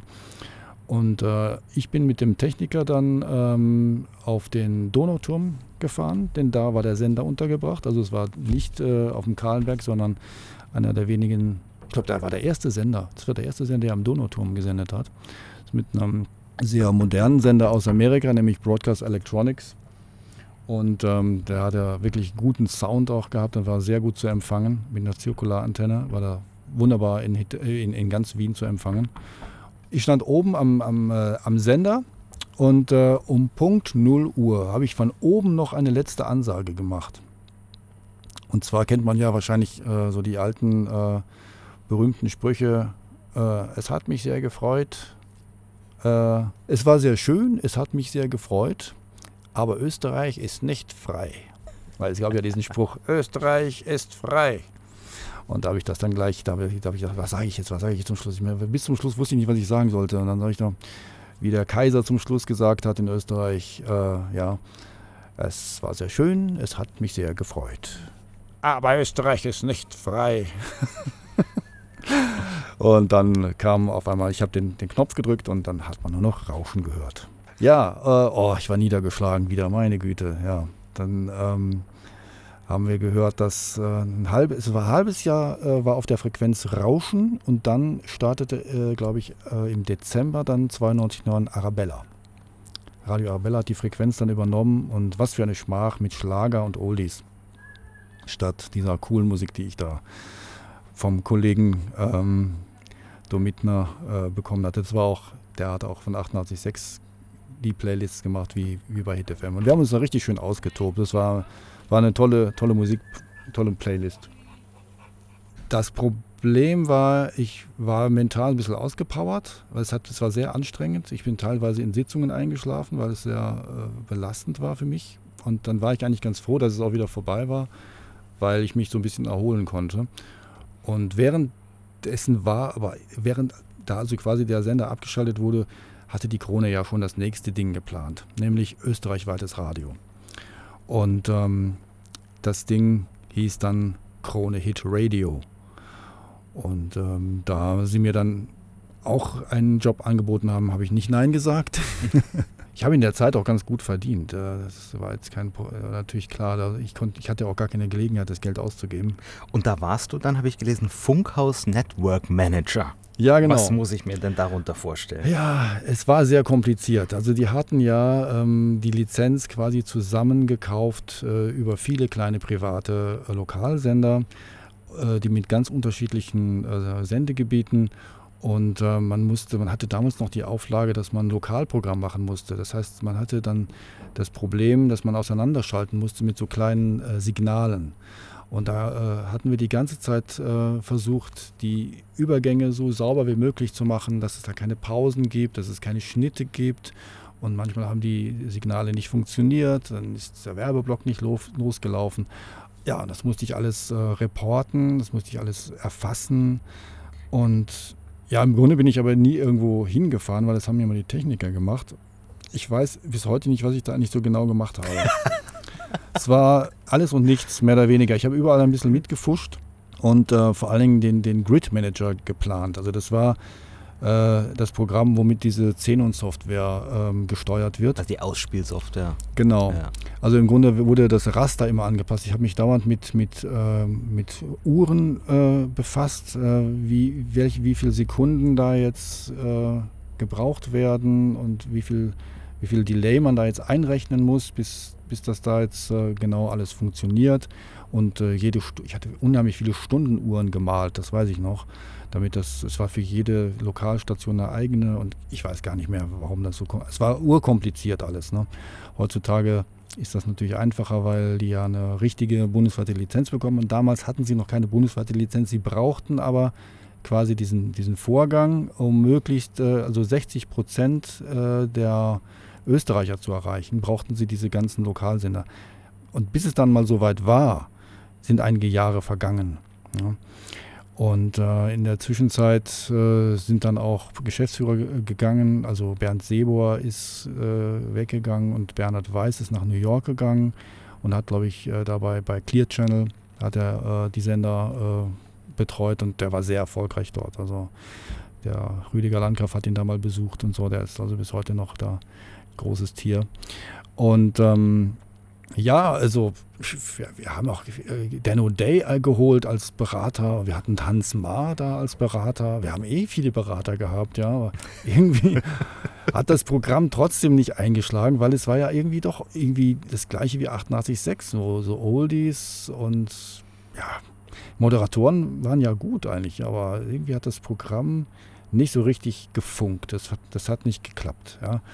Und dann gab es halt einen Relaunch, wo der äh, Martin Zimper gekommen ist. Der Martin Zimper hat früher Party FM im Burgenland gemacht und äh, war auch irgendwie so ein Medienmanager, der das schon äh, viel Erfahrung hatte. Der war dann Geschäftsführer. Und äh, der hat mich dann irgendwann rausgeworfen, wo ich nicht so ganz verstanden habe, wieso eigentlich. Und dann ich in, da war ich in seinem Büro und äh, er fragt mich dann, äh, oder ich, ich frage ihn eigentlich, ja, warum haben Sie mich jetzt eigentlich gekündigt? Dann sagt er, ja, das haben wir nicht überlegt. Das haben wir noch nicht überlegt, so ungefähr. So. Aha, ja, okay. Also irgendwie hat er wahrscheinlich gedacht, ich koste zu viel Geld und äh, er wusste nicht so recht, was ich mache. Es war, es war auch ein komischer, schwammiger, äh, schwammige Beschreibung. Ich habe vieles und nichts gemacht, mehr oder mhm. weniger. Also ein bisschen was in der Produktion geholfen, hier und da. Äh, wie gesagt, die ganze ähm, Funkhaus äh, Verteilung quasi der Programme und geschaut, dass alles läuft irgendwie. Aber es ist ja dann irgendwann von alleine gelaufen. Also hauptsächlich haben die Techniker das hingekriegt. Aber ja, dann war ich mal weg wieder und dann habe ich bei 886 wieder als Produzent angefangen. Dann ging das, ich weiß gar nicht mehr, so hin und her. Später habe ich dann nochmal bei Krone Hit angefangen. Da war das aber schon wieder ein Relaunch, äh, wo Rüdiger Landkraft Programmdirektor war. Und da war das dann auch schon sehr viel professioneller. Das war dann so ein richtiges äh, Programm wie Energy. Und das ist es ja bis heute noch. Ähm, hat sich ja jetzt wirklich etabliert. Über ein Kapitel haben wir noch überhaupt gar nicht ja. gesprochen, nämlich die Radioszene. Genau, die Radioszene war parallel immer ähm, im Hintergrund. Also äh, seit, seit 1997 gibt, Ganz genau. gibt es diese Plattform. Was war denn die Idee dahinter? Die Idee dahinter war, äh, dass ich festhalten wollte, ähm, äh, wie die belgische Radioszene damals ausgesehen hat. Ich wollte eigentlich über die belgische Radioszene schreiben oder auch äh, die vor allem die Fotos darstellen. Also ich hatte ja viele Fotos und, und äh, Aufkleber, Material aus Zeitungen und so weiter. Und äh, die wollte ich da so rein. Das habe ich dann auch gemacht, habe ich also ins Internet gebracht. Mein Bruder hat mir dann irgendwann eine Domain gesichert. Er hat gesagt, hier, äh, nenn das doch Radioszene. Du redest doch dauernd von der Radioszene, du bist doch von der Radioszene, dann nennen wir das doch so. Wie hat man das denn 1997 gemacht, als Privatmann eine Webseite? Naja, angefangen als aol.com slash Radioszene. Das war so erstmal so die allererste. Also ich hatte ja sowieso Internet, gab es ja, war ja auch schwierig. Ja, also ähm, man hat ja nicht so viele Möglichkeiten. Ich, ich habe dann diese AOL-CDs bekommen, die dann mhm. jeder, äh, in jeder Zeitung dran hingen. Ja. Und äh, da habe ich dann, weiß ich nicht, 10, 15 Euro im Monat zahlen müssen, bis ich da, dass ich da im, im Internet was machen konnte. Und habe dann irgendwie eine Homepage äh, auf aol.com slash Radioszene gemacht. Und ähm, ja, später dann hat mein Bruder gemeint, äh, nimm, doch eine Domain. Ne? Er hatte sich dann äh, nämlich auch parallel dazu kapstadt.de gesichert, weil er was über Kapstadt machen wollte und ich habe dann halt radioszene.de gemacht und dann habe ich diese äh, Seite dahin äh, übertragen und ähm, immer wieder befüllt mit äh, irgendwelchen neuen Informationen, aber es waren selten. Also ich habe vielleicht einmal in der Woche was gemacht oder so, also es war nicht zu vergleichen mit heute, mit dem Aufwand. Und die ist dann nach und nach immer so gewachsen, irgendwann haben wir dann so ein, so ein Gästebuch angehängt wo man dann so Tausche, äh, Jingles und weiß ich nicht was äh, äh, für Informationen drin hatten. Und dann äh, gab es aber auch schon während der RTL-Zeit in, in Wien äh, so, so ähm, ja, Leute, die so anonym reingeschrieben haben. Und das äh, haben die Geschäftsführer von 92 und RTL gar nicht toll gefunden. Die haben das dann verboten, da reinzuschreiben. Mhm. Ich habe dann noch nachher, als ich Geschäftsführer war, dann alte interne Noten gefunden, wo drin steht, äh, ihr dürft nicht mehr in die Radioszene schreiben. Strengstens verboten. Lesen auch. Gab auch Sender, gab, gab auch, gab auch äh, in Deutschland später Sender, äh, die haben die IP-Adresse gesperrt, mhm. weil die Leute während der Arbeit immer da reingeguckt haben. Mhm. Also ich weiß nicht, ob es Antenne Niedersachsen war oder irgend sowas. In, in, keine Ahnung, irgendwie habe ich da mal was gehört, dass sie, äh, ja. Also das, das, Gästebuch war quasi der Vorgänger des von radioforen.de, was jetzt nicht direkt Radioszene ist, aber so ja. als Vorgänger kann man das. Genau. Das, ja. Es war guestbook.de quasi, äh, aber integriert äh, quasi mhm. in diese Seite. Also man konnte das quasi so embedden. Und ähm, aber der, der, der, Server war, weiß ich gar nicht, in Deutschland, ne? guestbook.de hieß das einfach. Und äh, da konnte man einfach reinposten, anonym, ja, wurde nichts kontrolliert. Das war ja, da hat man auch überhaupt, da war nichts, keine Kontrolle. Da hat jemand irgendwas posten können, da hat jemand MP3s hochladen können oder Bilder und keiner hat sich um Rechte gekümmert. Das war alles noch wild, wilder Westen. Ja. Ähm, aber nachher habe ich dann natürlich schon gemerkt, okay, äh, sind dann hier und da schon mal ein paar Klagen gekommen und da musste ich auch ein bisschen was zahlen, dass ich das nicht beobachtet habe. Aber ähm, ja, und der Kollege Thomas Wollert, äh, den ich ja auch ähm, von Kiel nach Wien geholt habe, nämlich als Produzent von Hit FM, äh, der hat mir dann äh, gesagt, komm, äh, lass uns doch da äh, eine richtige Forensoftware machen. Und dann nehmen wir auch eine neue Domain dafür, nämlich radioforen.de. Und das hat er dann aber seitdem betreut. Außerdem betreut er nach wie vor radioforen.de und äh, das ist ja nach wie vor immer noch frequentiert. Also wir, wir wundern uns selbst, aber das Thema Radio äh, ist offensichtlich immer noch etwas, was äh, immer zu Diskussionen führt, sei es über Musik oder sei es über Jingles, sei es über ähm, wie schlimm etwas ist. Es ist natürlich so, wenn, wenn, es war immer schon anonym und wir haben dann natürlich schon auch festgestellt, äh, wenn es äh, wirklich anonym ist, reden die Leute viel offener und dann ist der Ton auch oft rauer. Ja, es ist also. Mhm. Also bei Facebook, obwohl jetzt heute bei Facebook ist das mit Echtnamen genauso, ne, mittlerweile. Das hat sich irgendwie gewandelt. Das hat sich völlig gewandelt, ja. ja. ja. Also wenn jemand mit Echtnamen geschrieben hatte, dann äh, war das immer sehr ordentlich, weil man ja wusste, ja, wer das ist. Ne? Aber ähm, so wenn es, keine Ahnung, Radio Cat war oder was auch immer, dann äh, kann, war das unter Umständen halt schon mal ähm, äh, löschenswert, sage ich mal. Und wir haben auch dann auch vieles löschen müssen oder einfach mal so gelöscht. Und dann wurde wieder der Ruf nach Zensur laut. Mhm. Oder nach dem Motto, hier, äh, hier wird zensiert, oh pfui. Aber gut, ähm, wir haben das nach wie vor äh, immer noch am Laufen und äh, das hat natürlich auch immer auch den Traffic gebracht. Ich habe dann radiostine.de immer gemacht und äh, Thomas Wollert radioforen.de. Und ähm, ja, das ist dann immer mehr geworden und ähm, irgendwann hat doch, äh, haben wir den Christoph Lemmer in Wien getroffen. Der hat mir dann äh, tolle Kolumnen geschrieben, jeden Monat, glaube ich, ja, genau. Und ähm, irgendwann kamen wir mal drauf bei einem, bei einer äh, bei einem Treffen, dass wir, ja weiß ich nicht, wie war denn das überhaupt? Ich glaube, der Erste, der mich gefragt hat, eine Stellenanzeige zu schalten, war, glaube ich, Donier für, ähm, DAFM in Berlin. Und da habe ich gesagt, ja klar, kann man doch machen, mach, mach, mach, mach Stellenanzeige rein, sicher. Ähm, Christoph Lemmer hat dann gemeint, ja Moment mal, das kannst du ja nicht kostenlos machen. Da kannst du auch was für verlangen. Was? Ich kenne doch nicht, was da. Echt? Was verlangt man da so? 10 Euro? ich war, keine Ahnung. Wir hatten auch manchmal, wir wollten, wir wollten auch Werbung äh, haben irgendwann und dann habe ich äh, kostenlose äh, Banner mal so reingesetzt für Top Format und, und, und äh, Selector und so, so, große Firmen, die, die wir selber ja kannten und wo ich dachte, boah, ist sicher interessant und so. Aber äh, die waren unbezahlt. Also die haben wir einfach so reingesetzt. Wir haben sich da nicht mal für bedankt, aber ich habe gedacht, das sieht sicher ganz gut aus. Ne? Und dann ist das so, kam so der Effekt, dass äh, der eine oder andere dann das auch wollte und äh, ja, wenn er das will, dann zahlt er vielleicht auch was. Ne? Und dann haben wir da auch eben Banner verkauft und ähm, irgendwann fingen wir dann an, so nachdem das so ein paar Jahre sich so etabliert hatte, auch die Stellenanzeigen zu verkaufen. Und dann wurde das so langsam so ein bisschen Geschäft auch. Ne? Und das ist es auch, was du heute machst? Genau, es ist heute übrig geblieben. Also von, von all den Radiosendern, die ich äh, so hinter mir gelassen habe, äh, also Krone Hit habe ich jetzt auch vor drei Jahren oder vier Jahren verlassen. Und ähm, seitdem äh, mache ich quasi nur noch Radioszene. Und das ist, man kann es beliebig äh, äh, ausweiten. Man kann, man kann jeden Tag, man kann rund um die Uhr für das äh, Medium arbeiten. Aber man muss natürlich sehen, wie sich das auch lohnt. Ja? Und mit, also Mitarbeiter einzustellen lohnt sich jetzt noch nicht. Das ist jetzt so, dass jetzt zwei Menschen davon so ein bisschen leben können, aber nicht alleine davon. Ne?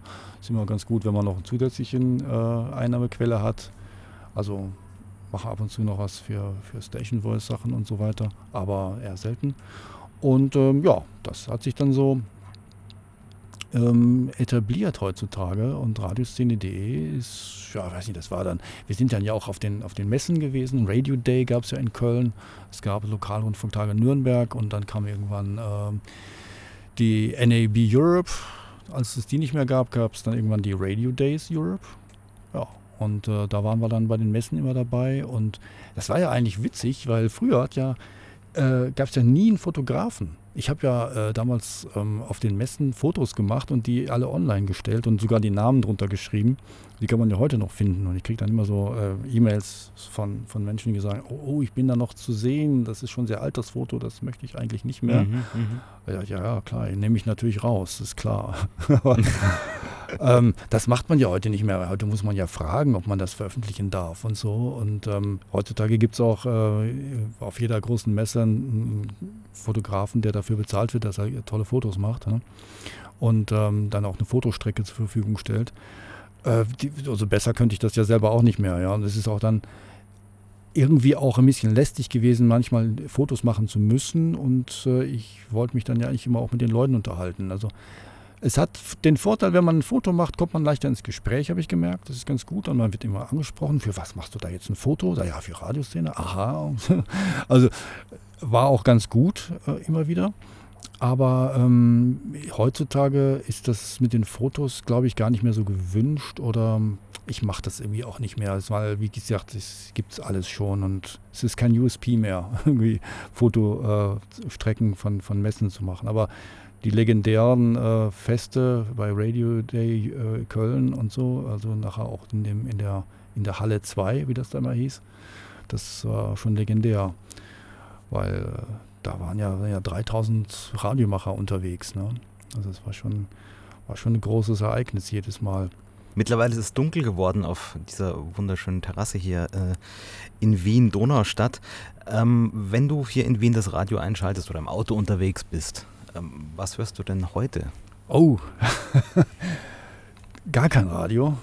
Für mich ist Radio äh, ja zu langweilig geworden, im, muss ich ehrlich sagen. Also was ich so auf UKW höre, ist sehr stereotyp und ich habe halt schon zu lange im Radio gearbeitet, dass mich das jetzt noch so reizen würde. Ja. Ähm, es ist natürlich klar, dass die, äh, die Hörer immer nur kurz reinhören. Die haben immer nur eine Viertelstunde ähm, sag ich mal, wo, oder eine halbe Stunde am Tag, äh, wo sie vielleicht auf dem Weg zur Arbeit oder zurück ähm, Radio hören. Und für, da, für das reicht es ja, dass man halt hier und da ein paar Hits hört, für die meisten.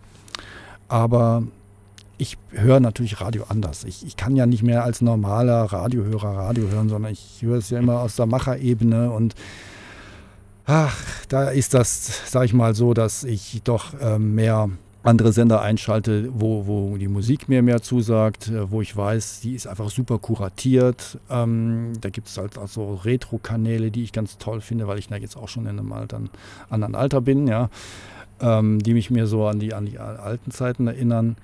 Ähm, aber ja, und für Nachrichten äh, gehe ich auf die Nachrichten-Apps, für Wetter gehe ich auf die Wetter-App, für Verkehr gehe ich aufs Navi. Ähm, ja, ich höre deswegen kein Radio mehr. Wenn, dann würde ich ein Radio hören, wenn, ja, weiß ich nicht, wenn, wenn Böhmermann vielleicht Radio macht oder wenn, wenn wirklich irgendwas Spannendes passiert. Und das ist selten geworden. Es ist einfach, ja, ich, ich finde es einfach nicht mehr. Ich weiß, wenn ich Radio einschalte, dann äh, kommt das, was ich immer schon in den letzten 10, 20 Jahren gehört habe. Es überrascht mich nicht. Ich danke dir vielmals für das Gespräch. Ja, hat mich auch sehr gefreut, da mal ähm, mit dir das auszudiskutieren, was da mal in meiner Vergangenheit alles so passiert ist.